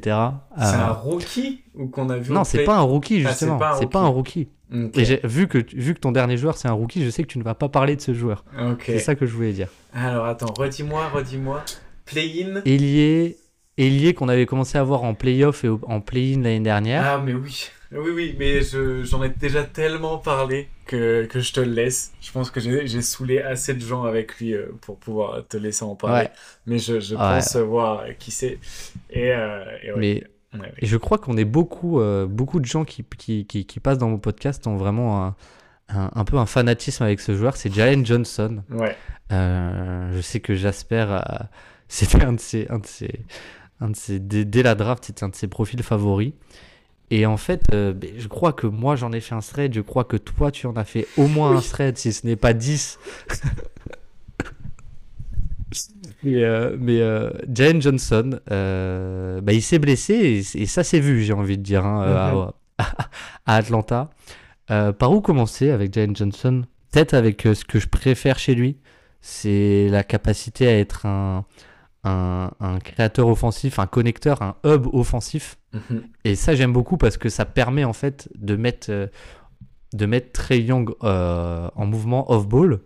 Et, et, ça, c'est assez incroyable en fait d'avoir cette capacité à ce poste-là. C'est assez incroyable, mais c'est quelque chose qui est assez inné. Et, euh, et Jasper en, avait parlé, en j'en ai parlé longtemps avec lui, mais il le comparait souvent à Boris Dio ou à même à Grant Hill, ou au mm. vieux Grant Hill au moment de sa draft. C'est quelque chose qui était déjà là en fait le passing game de, de Jalen Johnson. Sauf que, en fait, il était tellement peu efficace qu'on ne pouvait pas forcément le voir. Et cette saison, euh, le shooting a complètement explosé pour l'instant. Pour l'instant, encore une fois, on est sur, euh, mm. sur euh, un tout petit échantillon. En plus, on parle d'un joueur qui s'est blessé, qui a raté des matchs. Donc c'est vraiment à confirmer, mais la mécanique est plutôt fluide. Il y a 82% au lancer franc cette saison et il y a 40% de loin même parfois avec, euh, avec un peu de création, etc. Euh, donc c'est archi intéressant. Ça, et ce que j'adore avec lui, peut-être, c'est euh, le fait que. En fait, attends, on va, on, va passer de l'autre côté. c'est un super défenseur. C'est un mhm. super défenseur capable de. Un super défenseur, notamment off-ball, je trouve. qui a un grand spectre et un grand spectre qui peut couvrir un grand spectre et qui est capable d'avoir de la rim protection notamment pour un forward euh, assez, assez bonne et qui est pas forcément le plus rapide, euh, le joueur avec le plus gros moteur, je trouve, mais qui se place très bien. Qui se place très bien. Et, euh, et avec sa, sa, capacité, sa verticalité et, sa qualité athlétique, bah, ça marche très bien. Et en fait, c'est un peu le seul joueur qui est capable de créer des stops, j'ai l'impression, dans cette équipe. et il n'est pas aidé, franchement. Entre la défense off-ball de Dejan Temeray, euh, Trayon qui est quand même un profil assez compliqué, etc. etc. Et ce que j'aime beaucoup du coup pour refaire la transition avec l'attaque, c'est sa capacité à euh, accélérer de rythme et à jouer de la transition mhm, mhm. Euh, euh, quand il est sur le parquet. Donc, donc en fait, tout ça fait qu'il y a énormément de choses que j'aime chez lui. Et, et, et, on n'en a pas parlé, mais pour l'instant, son efficacité cette saison, du coup, avec ses 40% de loin, parce que c'est quand même un athlète et donc, il arrive à quand même aller au cercle et il finit à 73% au cercle. C'est énorme pour un forward. Et ben, on est sur un joueur qui a 1,34 points par tir tenté. C'est dans le 97e chez les forwards cette saison. Donc, il y a vraiment un bon énorme. Euh, il est passé de 95 l'année dernière. On va pas prendre l'année rookie parce qu'il a joué que 120 minutes sur toute sa saison rookie. Mais 95 de true shooting plus l'année dernière à 115 cette année plus 20. C'est c'est énorme et ça permet vraiment de, développer tout, enfin, encore une fois, de plus le mettre sur le terrain tout simplement, et de plus profiter de ses capacités de, playmaker qui sont assez rares euh, pour, euh, pour, un, joueur, euh, pour un joueur de son poste. Euh, je sais pas si tu as des choses à rajouter, tu en as sans doute à rajouter, mais, mais voilà. Moi, je trouve qu'on peut voir sur demi-terrain que c'est un très bon connecteur. Et je trouve qu'en en fait, on a des flashs à sa création sur de la transition. Parce qu'il y a des moments où il va porter la balle plus ou moins loin euh, du panier. Et en fait, il va arriver à quand même... Euh, parce que du coup, il y a des transitions qui commencent très loin du panier. Et du coup, tu es obligé d'avoir un mm. minimum de création pour quand même arriver quelque part si tu veux t'en sortir. Et en réalité, bah, lui, il est, capable de, il est capable de le faire. Et du coup, ça, ça montre quelques, quelques flashs à la création. C'est un joueur qui est super... Euh, comment dire Super aérien. Donc, euh, tu comprends qui peut. Il, donne vraiment, l'impression de, de, de voler. quoi. Enfin, de faire des énormes pas. On dirait un mec qui marche sur l'eau un peu. Et tu sais, qui veut pas se mouiller les pieds. Genre, c'est un mec qui marche sur l'eau et qui veut pas se mouiller les pieds. Du coup, c'est très. Il a des. Mais c'est pour. En gros, c'est pour euh, faire l'image de. C'est un, c'est un grand qui a des appuis très légers. Et tu vois, ça veut dire qu'il se déplace très facilement sur le terrain avec de grands, avec de grands appuis un petit peu de la manière. Yanis, il est un peu plus en puissance. Hein. C'est un peu, il y a un peu moins de délicatesse là-dedans. Mais il bouge quand même très bien aussi. Et c'est un peu pour dire, voilà, c'est un mec qui, qui malgré sa, sa, son, sa énorme taille et son, son, poids quand même conséquent, il est très aérien et euh, il est très mobile. Moi, c'est vraiment un, truc que j'aime beaucoup. Il a une fluidité. Je sais que, je crois que c'est, euh... Ah, je sais plus qui c'est, mais il y a quelqu'un qui le compare souvent dans sa fluidité ça se trouve c'est quelqu'un qui n'est pas du tout connu euh, du public, mais qui le compare souvent et je, qui le compare à LeBron James souvent euh, dans sa juste dans sa fluidité pour un joueur de cette taille. Euh, après, LeBron James allait beaucoup plus haut et plus vite quand même, mais, Mhm. mais voilà, je sais plus qui c'était, si, mais, mais, mais voilà. Et j'ai juste trouvé une, une, une petite stat que je trouve assez parlante, c'est que quand il est sur le terrain cette saison, bah, la fréquence est de transition, juste de transition jouée, elle augmente de 2%. Mhm. Et ça peut paraître pas grand chose, mais c'est dans le 84e centile de NBA. Et ça montre bien ce côté où euh, ouais, il est capable de, de, de, de, de créer sur contre-attaque et c'est, c'est, ou semi-transition. Mhm. Et c'est, c'est ultra intéressant. Ouais, moi c'est un profil que j'aime beaucoup parce qu'en plus il coûte pas trop cher en ballon et euh, faut qu'il apprenne juste un petit peu à avoir confiance en son shoot et j'avais peur que ce soit un petit peu sa limite en fait. Parce que l'année dernière il prenait pas assez de 3 points et c'était pour ça que il y avait un peu du Mm. mal à le faire jouer. C'est parce qu'en fait il, il défonçait un peu le spacing de, de l'attaque. Et là pour le coup le fait qu'il le fait qu'il prenne ces trois points et en plus miracle il les rentre et bah du coup ça permet un petit peu de ça permet un petit peu de, de combler à ça et d'a- de coûter toujours aussi peu de ballons, mais en plus de ne pas avoir d'impact négatif sur le, sur le spacing. Donc c'est vraiment très très bon. Ah ouais, ouais. Et en fait, ce qui est assez dingue avec Jalen Johnson, je trouve, c'est que j'en viens à me demander où est le plafond réel de ce joueur.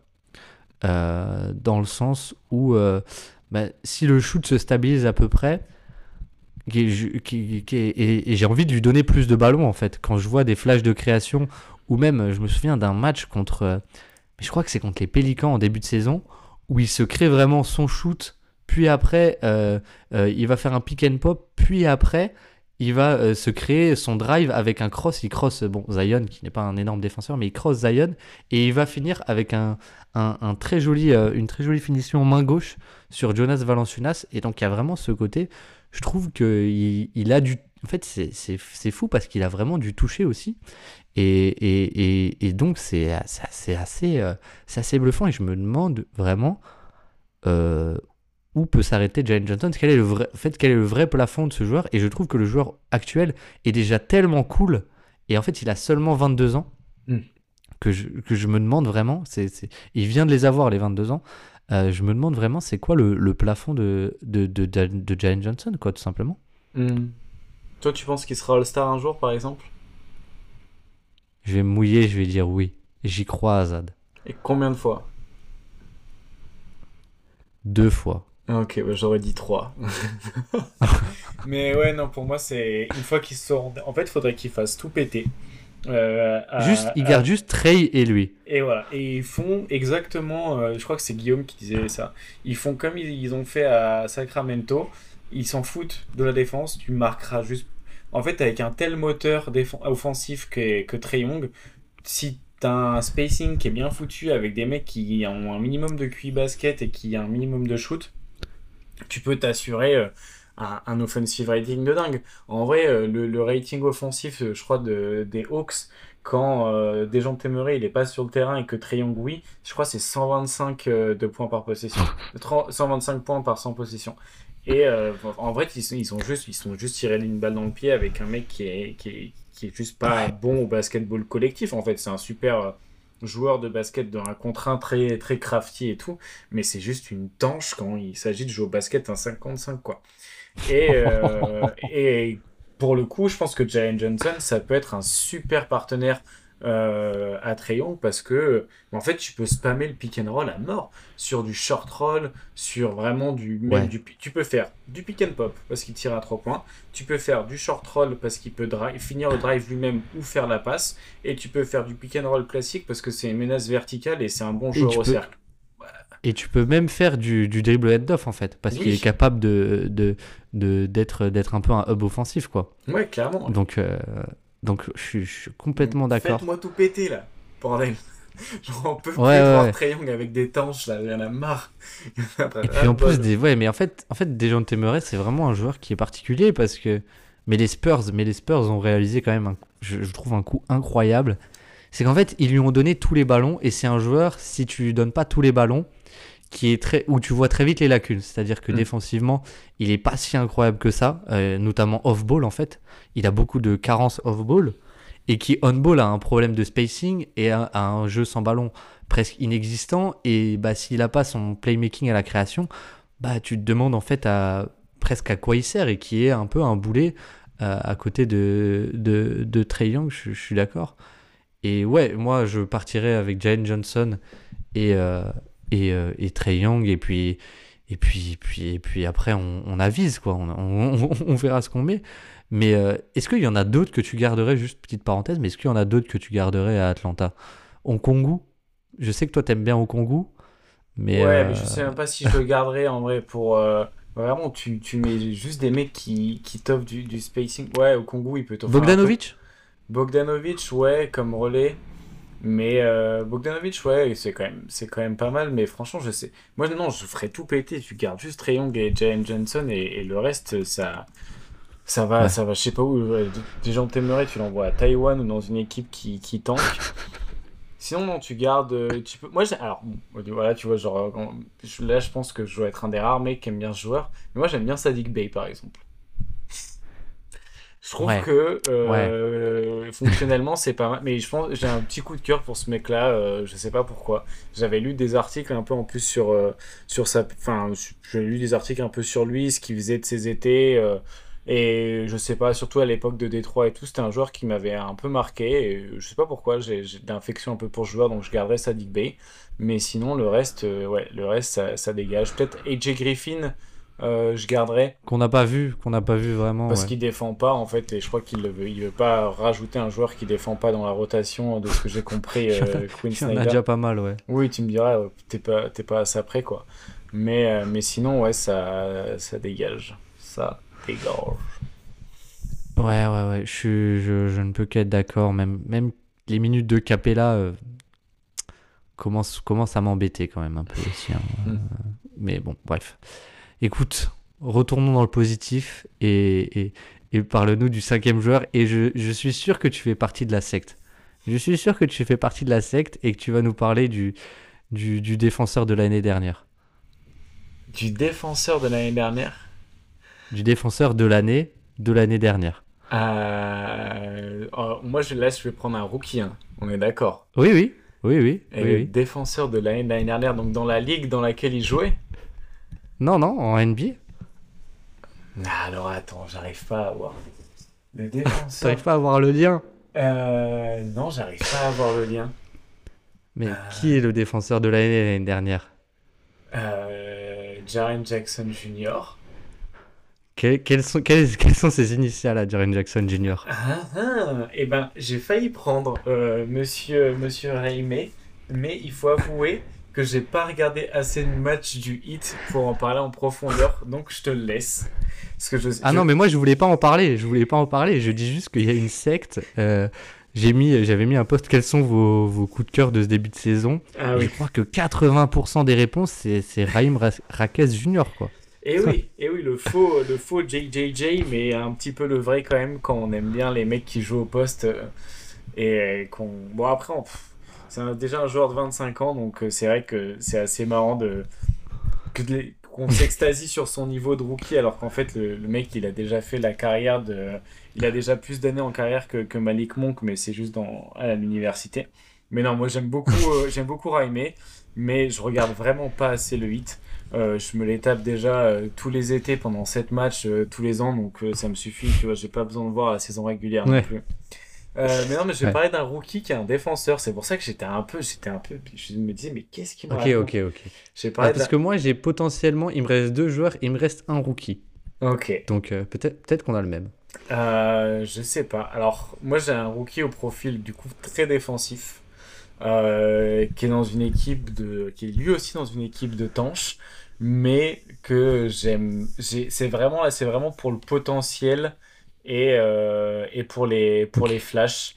Euh, parce C'est pas que le même alors. que c'est il y a vraiment des il y a vraiment des, des, des flashs euh, même parfois offensifs qui sont qui sont impressionnants Euh, l'année dernière il s'est révélé pas mal dans l'équipe dans laquelle il jouait en fait il a été pas mal mis sous le feu des projecteurs parce qu'il joue à côté d'une autre grosse star qui a été draftée cette saison Euh, je pense que est tu vois de- tu vois qui c'est? Ah oui, oui, oui, mais je, que- je, pense que j'ai une bonne idée. Ouais. Une autre grosse star qui lui ressemble pas mal. Euh, je sais pas s'il le ressent pas mal, ils ont deux trois points communs, disons. Ils viennent du même pays, Ouais. quoi.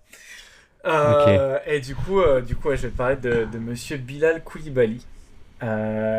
qui, est, qui est vraiment le, pour moi, le joueur moderne du basket, enfin, du, enfin, joueur moderne qui va, qui va fonctionner en NBA, quoi. J'ai, vraiment une grosse confiance sur sa capacité à se développer en NBA parce que il a, comme Jalen Suggs, déjà, il a un énorme moteur. Donc, il est sur tous les ballons. Et en plus, il est vraiment dans une, dans un, c'est vraiment une éponge. Donc, il, apprend énormément au fur et à mesure de ses matchs. Il y a une, réelle progression. Les peu de fois où j'arrive à, à, à, me forcer à regarder les Wizards. Mais j'aime bien en plus la variété dans laquelle il est utilisé euh, offensivement. Donc, il l'utilise comme poseur d'écran parfois. Puis sur d'autres séquences, ils vont l'utiliser comme porteur de balle et avec euh, différents joueurs qui vont venir lui porter des écrans. Donc ça, c'est, c'est pas mal. Il y a déjà une volonté un petit peu de diversifier son attaque. Il, il a un shoot à 3 points qui est encore à développer, mais il les prend.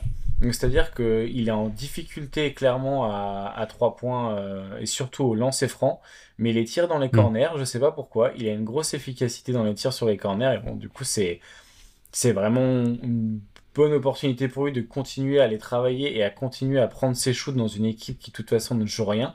Et en fait, ce que j'aime bien, c'est qu'il commence à travailler aussi son handle et qu'il attaque de mieux en mieux en fait les, les close-out. Et quand tu es un bon joueur, une bonne possibilité sur kick-out et qu'en plus tu peux attaquer ensuite les close-out qui sont mal faits, et eh ben, et eh ben c'est fantastique quoi. En attaque, tu peux être euh, un bon complément et en plus à la passe, bah, vu qu'il a une bonne compréhension des jeux, ça va, ça va venir petit à petit. Mais euh, le plus impressionnant, ça reste, euh, ça reste sa défense. Alors déjà, comme Jalen Suggs aussi, c'est un playmaker défensif de dingue parce que bah, il est tellement grand qu'il intercepte un peu les ballons qui rentrent dans sa zone sur des lignes de passe ou directement sur le porteur de balle. Et en plus, il peut contrer euh, bah, bien plus grand que lui, mais aussi bien plus petit parce qu'il est super rapide sur ses appuis et euh, il comprend très bien où le jeu va. Donc en fait, il, n'a pas, il a pas trop de problèmes à naviguer à travers les écrans ou même à être un bon joueur défensif sur les aides parce qu'il sait où se placer dans le jeu, il sait où est-ce que le ballon va, il sait d'où est-ce que le ballon arrive et du coup il comprend très bien comment optimiser ses forces en, défense. Et moi c'est vraiment euh, un, joueur chouchou que je, pense aura, une, aura un gros plafond aussi en NBA. Là je pense que c'est très difficile à voir pour l'instant parce qu'il y a encore... Euh, bah, déjà, il est dans une équipe qui, est, qui manque un petit peu de.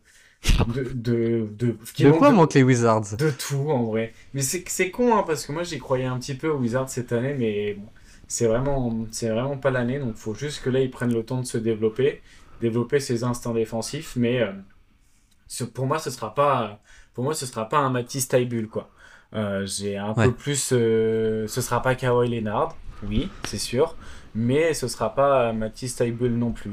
Je sais pas trop euh, à, quel joueur un petit peu on pourrait le, on pourrait le comparer, mais euh, pour moi il y a quand même vraiment de, des, des bonnes Enfin, ouais, je mm. j'y connais pas grand chose en scouting, mais quand je vois ce que ça donne en, en NBA sur certaines séquences, il y a des il y a des, tellement des flashs. Il a fait un énorme dunk cette nuit d'ailleurs sur Jaras Walker, je crois.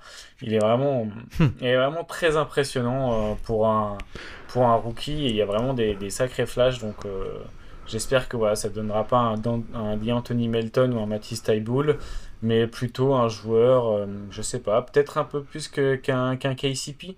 Quoi qu'il ressemble un peu à un KCP dans sa manière de, de naviguer. il est Ouais, mais je pense qu'offensivement, il y a quand même encore un peu plus à aller chercher. Ou peut-être que ce sera un, joueur euh, dont on n'aura jamais vu un petit peu quelque chose qui, qui s'en rapproche. Hein. Mais, euh, mais, en tout cas, voilà. Moi, j'aime beaucoup le profil théorique et j'aime beaucoup ce que je vois sur le terrain aussi. Donc, euh, je me suis dit que c'était c'est l'occasion d'en parler, surtout que c'est un joueur français. Donc, c'est mm. aussi l'occasion de mettre un peu de lumière dessus, surtout qu'il n'y a pas grand monde qui regarde les Wizards. Donc, bon, c'est vrai, c'est vrai. Euh, y a y a je trouve ce qui est assez fou avec Koulibaly, et des deux côtés du terrain, c'est qu'il y a un vrai euh, feeling pour le, pour le jeu. Euh, j'essaie de traduire l'anglais, mais il y a un vrai. il sent vraiment le jeu, quoi. Et, et je trouve que ça se retrouve offensivement dans. Il est capable de faire la bonne lecture ou. ou ou, ou, de faire, ou de faire le bon déplacement, le bon cut, etc. Et défensivement, ouais, c'est assez impressionnant. Franchement, la rim protection qu'il est capable d'avoir pour un ailier rookie, je trouve ça, mais rare, quoi. Je trouve ça euh, vraiment presque. Enfin, j'ai aucun souvenir. Enfin, ça doit exister, mais j'ai très peu de souvenirs de rookie capable, capable de faire ça. Et euh, c'est vrai que je pense que euh, je pense que les Wizards ont fait un bon choix déjà parce que le joueur est très bon et très moderne et je pense avec un potentiel assez intéressant et aussi parce que euh, alors ce serait une bonne question pour mais pour les scouts de draft mais j'ai l'impression de ce que j'ai regardé personnellement à ma petite échelle que Bilal Koulibaly se représente. En fait, il, a été reclassé, tu sais, il est très, c'est le plus jeune joueur de NBA, je crois. Et euh, en fait, il aurait dû être drafté en 2024, euh, Bilal Koulibaly à la base, et il a été reclassé donc à 2023. Et je pense que s'il était en 2024, pardon, s'il c'était qu'il avait candidaté en 2024, il aurait été first pick. Et, euh, et en tout cas, il y aurait eu des chances qu'il soit first pick.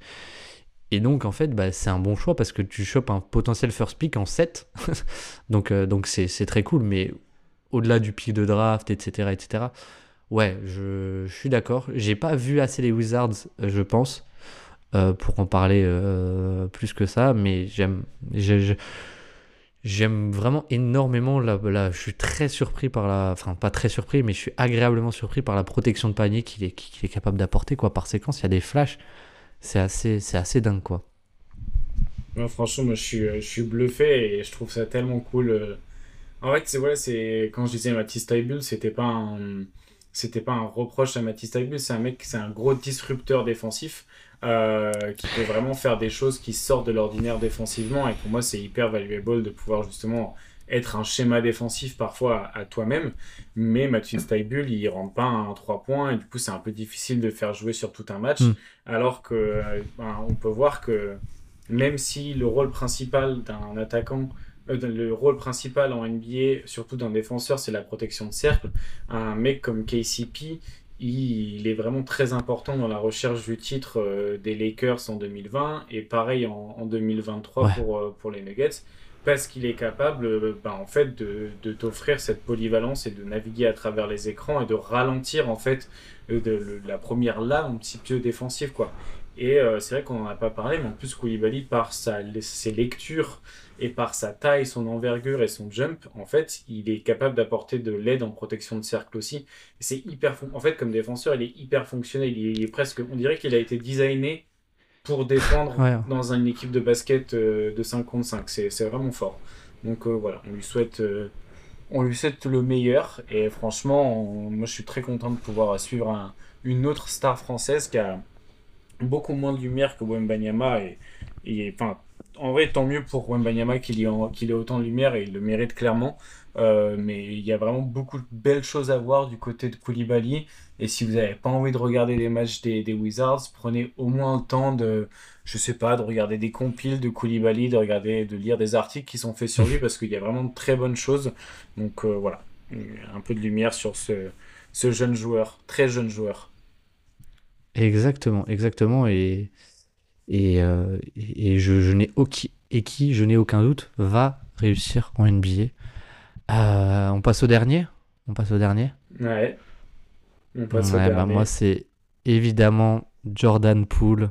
Euh, saison, saison, saison, saison frissonnante, euh, mais pas dans le bon sens du terme. non, non, j'hésite entre deux. Tu vas avoir des problèmes. tu vas plus être invité chez quelqu'un, je pense. personne n'arrive à ce moment-là de l'émission. De toute façon, c'est pas, pas. Mais euh, non, je vais en mentionner un rapidement. Mais euh, Kayson Wallace, j'aime énormément. Défense on-ball et shooting qui rentre euh, de manière euh, incroyable. Et je suis super content parce qu'on en avait parlé. Mais c'est vrai qu'à la fac, il tournait que à 35% entre guillemets. Mais c'était quasiment que de la création pour lui. Euh, c'était que de l'autocréation et c'était beaucoup de pull-up, etc. Et donc c'était vraiment en, ce, que ce qu'on qu'on avait dit cet été, mais c'était vraiment un 35% ou 34% en trompe-l'œil. Et là, bah, Wallace, je crois qu'il est parmi les tout tout meilleurs. Il est à 44% à 3 points. Euh, en plus de la défense on-ball qui est, euh, qui est assez sensationnelle. Mais on a parlé du Thunder, j'ai déjà fait un podcast sur Kayson Wallace. Et donc je vais parler de mon dernier joueur qui est le plus vieux de la liste, je pense. Qui a 28,4 ans, qui a été drafté très haut. est-ce que tu as une idée ou pas? Ou est-ce que je continue? Alors attends, mais tu, tu m'as juste dit son âge et qu'il a été drafté très haut. ouais. Donc là, pour l'instant, j'ai pas. Il est australien. Ah, euh, quoi? Attends. Euh, australien, il est australien. Ben Simmons peut pas être ton Ben Simmons est australien, mais il joue pas beaucoup. Oui, il joue pas Non, c'est un joueur qui a été drafté, je crois, la même draft que, que ton très cher Marcus Smart. C'est un joueur qui a fait un passage en Europe il y a pas longtemps. Oh putain. Alors attends. Au Barça et qui est et qui est de retour cette saison, sa oh, dernière saison NBA avant 2020. Et oui, et oui, je sais très bien, je l'avais dans mes. Il est à 1.33 tirs par. Euh, 1.33 points, points par tir tenté. Oui, il est à 1.36 même là, sur Cleaning the Glass. Ok, ouais, euh, ouais, ouais, non, mais je, je, je, vois très très bien de, de, qui tu parles. Ah ouais, putain, je, je l'avais oublié dans, dans les joueurs que, que je voulais mettre. Et eh ben, et eh ben vas-y, je te laisse nous parler de Mister Dante Exum. Dante Exum, euh, qui est vraiment un, truc un peu sorti de nulle part. Euh, moi, j'avoue, je regarde pas trop l'Euroleague.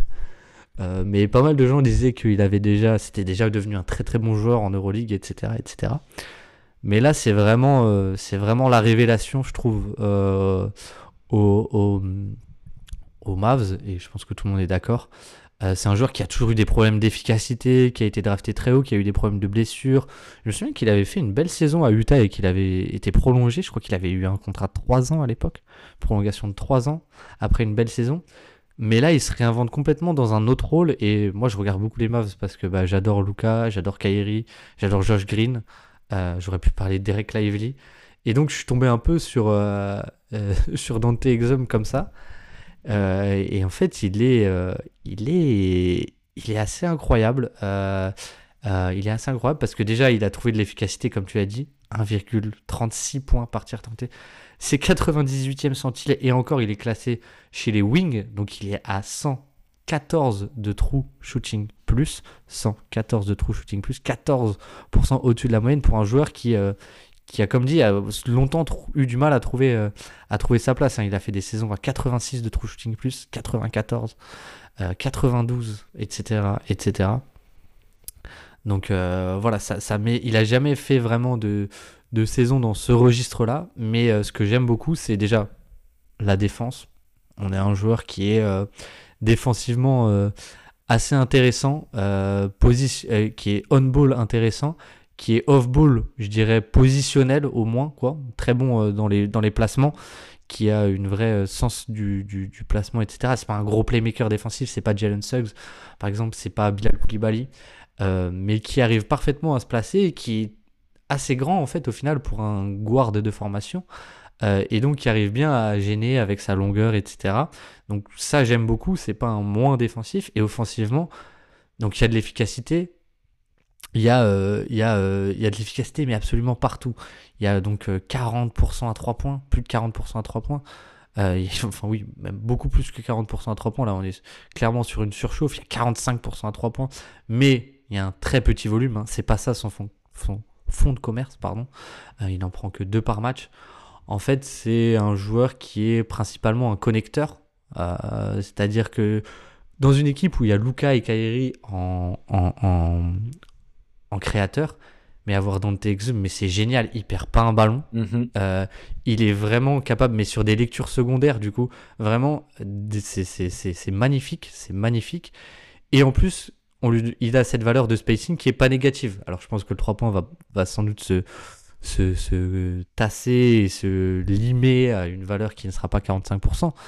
Mais s'il arrive à avoir une valeur non négative sur du spacing, ben, c'est génial. Et, il arrive même à attaquer le cercle. Mm. Il, est à 76% sur les tirs au cercle. C'est. En fait, il, arrive à aller au cercle, mais je sais pas si tu as sa, sa fréquence de tir au cercle cette saison. Mm. Alors, c'est. Je pense que ça doit être 43% de ses tirs au cercle. 47% de ses tirs sont au cercle. Pas loin c'est 96e centile. Et en, en, précision, 76% sur les tirs au cercle, 90e centile. Ah Donc en fait, on est sur un joueur qui, ouais, qui est, une fois qu'on lui donne le ballon, est capable d'aller au cercle et a beaucoup de toucher pour finir en fait. Et, donc, euh, donc voilà, j'aime énormément de choses, c'est dans Exum. Je, je trouve que c'est un role player qui est ultra valuable cette saison chez les Mavs et euh, qui va trouver un contrat euh, sans aucun doute, qui revient un peu de nulle part. Il a déjà, déjà 28 ans, j'ai envie de dire.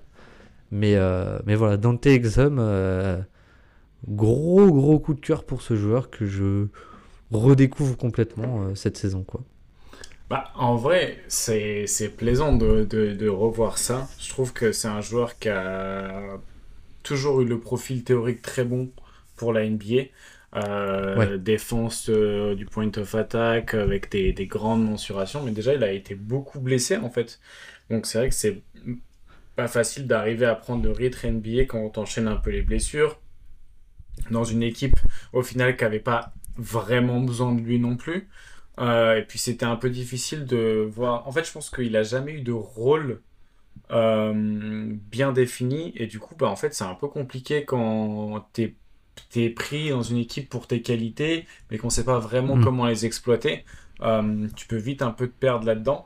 Alors que le fait d'avoir pu un peu se polir, je pense, avec plus de minutes et peut-être moins de pression en Europe, ça lui a permis de pouvoir revenir dans un rôle où il est beaucoup plus du coup fonctionnel parce qu'il est beaucoup plus complet. Et euh, il y a clairement un peu de surchauffe, je pense, dans, dans, dans son efficacité. Mais n'empêche que si 50% de tes tirs ils viennent du cercle, et que tu es efficace au cercle, tu as beaucoup moins de variance que sur 3 points. Donc ça veut dire que tu as déjà un tir sur deux, si tu les prends au cercle et que tu es bon au cercle, tu es quasiment garanti la moitié de ton efficacité. Euh, c'est énorme. Donc euh, ça c'est vraiment très cool. Puis voilà, c'est un passeur qui est volontaire, qui fait les bonnes lectures parce que c'est un mec qui a déjà beaucoup porté la balle, donc qui sait faire euh, la, différence entre une, bah, voilà, un, tir ouvert pour lui ou un tir ouvert pour un autre joueur et euh, ça en profite pour les Mavs, tant mieux. C'est vrai que c'est une des rares, euh, tu vois, des recrues de l'été. Euh, c'était peut-être pas celle qu'on attendait qui fasse le plus la différence. On attendait beaucoup Grant Williams et en fait les deux recrues qu'on attendait le moins côté Mavs, c'est celles qui font le plus de différence. C'est Derek Lively, du coup le rookie, et, et Dante Exum. Dante Exum, il a un plus 15 de on-off depuis le début de la saison, plus 12 en attaque. Ouais, ouais, ouais. Non, mais c'est le complément parfait de Luca et Kairi. C'est-à-dire que je trouve que c'est vraiment un joueur qui a. Euh, bah, tu retrouves vraiment ce côté où il a un. Comment dire Il a, euh, il a l'envie. C'est un, joueur pass first. Tu retrouves vraiment ce côté où c'est un joueur pass first. Et où euh, moi j'avais un peu le souvenir que parfois il était presque trop pass first. Et que ça pouvait lui jouer. comment dire, il avait des problèmes d'agressivité même au scoring.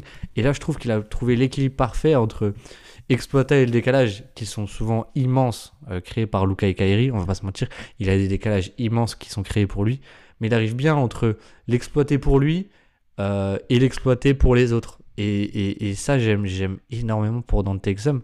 Et, et, ouais, et en plus, il le fait avec une propreté qui est, euh, qui est assez incroyable, et en plus avec une défense qui est, qui est bonne, quoi, qui est, on va dire, à un poste aussi limité, mais qui est qui est assez, euh, assez intéressant. Donc, euh, donc vraiment, j'aime, j'aime énormément euh, dans Texam, quoi. Bah, tu vois, quand on parlait tout à l'heure de Monk, qui est un super complément et de Fox et de Sabonis, et du coup qui permet en fait que tu es toujours Sabonis et Monk, ou Monk et Fox, ou Fox et Sabonis. Dans l'idée théorique, il faudrait qu'ils arrivent un peu à faire pareil avec dans TXZoom, où des deux créateurs principaux et de lui le créateur secondaire tu toujours un peu une rotation qui fait que tu sois mm. pas tu sois pas handicapé et que tu en as un qui, qui, soit toujours là pour faire le lien avec, euh, avec un des deux autres. Donc euh, je pense qu'ils tiennent un, bon truc là-dedans. En plus, ils l'ont bon, ils l'ont signé pour euh, deux années à 3 millions. à voir comment ils arrivent à, à, le garder et à optimiser là-dessus. Mais bon, c'est quand même c'est quand même plutôt encourageant et je pense qu'en tout cas, il est en train de clairement gagner, gagner sa place un peu plus sur le long terme en NBA à 28 euh, ans passés. Comme quoi, il n'est finalement jamais trop tard. Peut-être que des gens de Téméré va se réinventer à un moment et qu'il regagnera ton cœur, Azad, je pense pas. Mais euh, non, mais c'est marrant, ouais, il y a ce côté théorique où euh, en fait c'est le joueur presque parfait à mettre à côté d'un d'un créateur. Donc euh, ouais, ouais, clairement. Après, il n'y a aucune création pour lui, clairement aussi de ce côté. Mais, mais, mais c'est pas grave en fait, c'est pas grave, c'est des défauts qui sont complètement gommés quand tu as, des joueurs euh, qui, qui, prennent autant de, de, responsabilités et qui créent autant pour les autres que Luca et, et Kairi, mais principalement Luca. Mais, euh, mais, euh, mais, mais, voilà, je, je, je pense qu'on a, fait, on a fait un beau tour. Mm-hmm.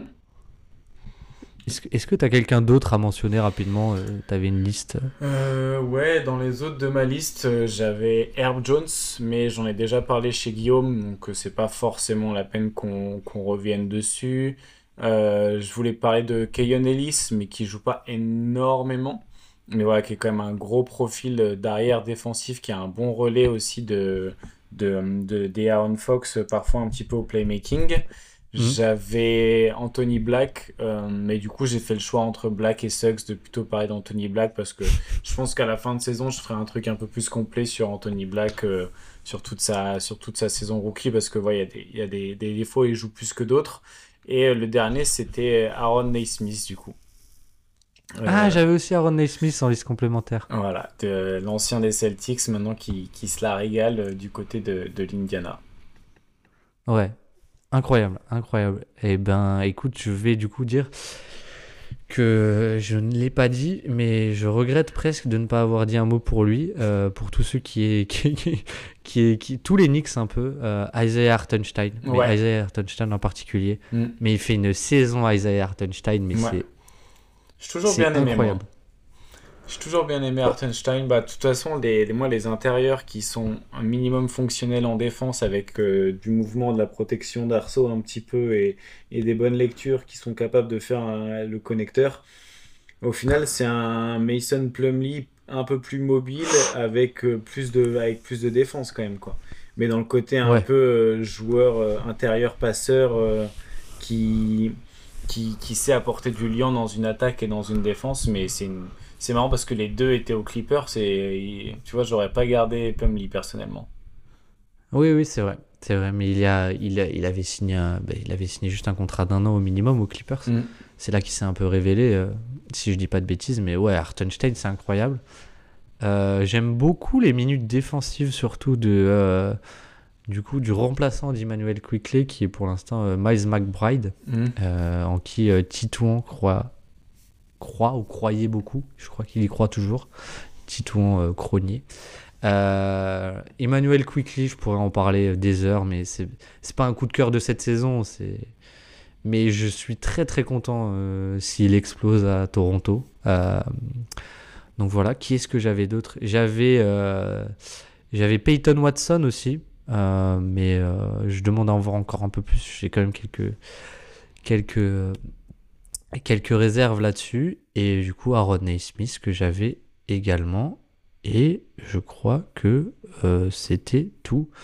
Euh, et j'avais une petite mention pour la fin aussi de quelqu'un que je demande à voir plus, mais qui joue de plus en plus. C'est Cam Whitmore. Cam Whitmore de Houston. Je ne sais pas si tu as eu le temps ou l'occasion de regarder, mais euh, il y a tous les signaux d'un scoreur alors pour l'instant, c'est que un scoreur, mais d'un scoreur très très impressionnant, on va dire ça comme ça. Ouais, bah moi, je j'ai pas trop regardé Houston depuis qu'il s'est remis à jouer. Donc en fait, je sais pas. J'ai regardé beaucoup Houston au début de saison, mais j'ai pas regardé trop depuis que lui s'est mis à jouer. Donc euh, j'ai pas encore trop d'avis là-dessus. Je sais qu'il est assez clivant, mais en tout cas, ce serait intéressant de faire le, bilan d'ici la, la fin de la saison. C'est clair, c'est clair. On demande un plus gros échantillon, mais euh, s'il continue à, à, scorer comme ça avec une telle efficacité, c'est assez, assez bluffant en fait pour un rookie. De toute façon, les rookies qui sont efficaces, euh, c'est toujours, toujours assez mm. impressionnant, euh, je trouve, à voir. Mais, mais donc voilà, je pense qu'on a fait un bon retour j'ai ah là là ça c'est dommage c'est que du coup j'ai une petite tradition depuis 2-3 épisodes c'est de faire un quiz en fin d'épisode et là vu que je savais pas de qui on allait parler je peux pas te faire de quiz donc c'est vraiment dommage Euh, c'est vraiment dommage, Azad. Tu Moi, évites de le toute façon, je quiz. suis déjà en train de te ridiculiser au quiz de l'Edo de chez Guillaume. Oui, c'est euh, vrai. Je pense que c'est pas très très grave. Ouais, mais t'as, t'as, t'as, t'as de l'avance, t'as de là, l'avance, de c'est pour ça. Mais en plus, en plus, ça t'aurait pas arrangé parce que c'est souvent des quiz de draft Ah, que je voilà, ouais, non, laisse tomber. fais. Genre, euh, combien de joueurs euh, sélectionnés avant Marcus Smart tu peux citer Euh, C'était quel draft? mais 2014. Oh là là là, attends, 2014. Euh... Oh là là, je, mais frère, je sais qu'il était, je sais qu'il est sixième pick et qu'il, c'est ça, hein, il est. Et en plus, oui, oui, et en plus, c'est la photo de profil de Guillaume, quoi. Ah, du coup c'est Aaron Wiggins et Jabari Parker. Le troisième c'est Ouais. Jail Okafor. Oh Non. putain, c'est pas cette, c'est pas cette draft là du coup. Ah, ce troisième c'est, J'ai eu le cas c'est Embiid le troisième? Ah ok. Ouais. Et euh, quatrième c'est un mec genre Dragon Bender? Bender? Non, ça c'est aussi Putain. 2015, ça. Ou Euh, 2016 même. c'est quoi les, c'est quoi les équipes qui draftent en, en 4 et 5 Ah, ah, c'est parce que ça, ça peut t'aider. Le Magic draft en 4, Euh, et c'est un, joueur qui est toujours en NBA, et qui a un vrai rôle en NBA. Attends, c'est le Magic. Oh putain, je sais, je, je sais, je sais, je sais. Euh, c'est euh, c'est Aaron Gordon. Oui, oui, oui, oui. Et le dernier, c'est le Jazz, Utah c'est le- Jazz. Le Jazz Draft. qui draft. Du coup, c'est le cinquième. C'est le. Ouais, qui draft le en 5. cinquième pour, pour, pour, pour, pour- je sais pas, Enes Kanter. Non, qui draft un meneur arrière euh, australien. Hein? Ah Ah, mais c'est... Ah, putain, je suis con. Du coup, c'est Dante Exum qui est drafté juste devant Smart. Ah, Exactement, exactement. Putain, ok, ok, ok. Et donc voilà, la, boucle, est bouclée, finalement. Et, euh, et du coup, bah, moi, va pas falloir que je tarde trop parce que je vais être en retard pour un autre podcast, du coup. Et oui, et ben en tout cas, on te libère, on va te libérer. Et euh, merci encore une fois, Azad, euh, euh, d'être passé. Et à très bientôt pour le deuxième épisode Ouais, de ça, Game je suis Time. très chaud qu'on en fasse un dans, les, dans les semaines qui arrivent, en vrai, à, à discuter des joueurs. Peut-être qu'on pourra faire un, un petit survey ou demander euh, aux auditeurs quel, euh, sur quels joueurs ils aimeraient qu'on construise une équipe, euh, une équipe autour d'eux. Tout à fait, et c'est comme ça qu'on va finir le podcast sur cette proposition d'Azad de, tout simplement vous nous proposer les joueurs que vous aimeriez bien qu'on entoure ou qu'on essaye d'entourer pour le prochain épisode de Game Time. J'espère que cet épisode vous a plu. Je fais l'outro tout seul euh, parce que j'ai dû libérer Azad. Je le remercie encore une fois d'être passé. J'espère que cet épisode vous aura plu, que le retour du Dreamcast Show vous fait autant plaisir que moi. Euh, et je vous dis à très très vite pour un épisode très spécial qui devait sortir depuis très longtemps, euh, que vous attendez, que j'attends en tout cas. Je sais pas si vous l'attendez, mais ce sera le How Good Was Shaquille O'Neal. Donc rendez-vous très très vite, ici ou ailleurs, et à très bientôt. Ciao ciao.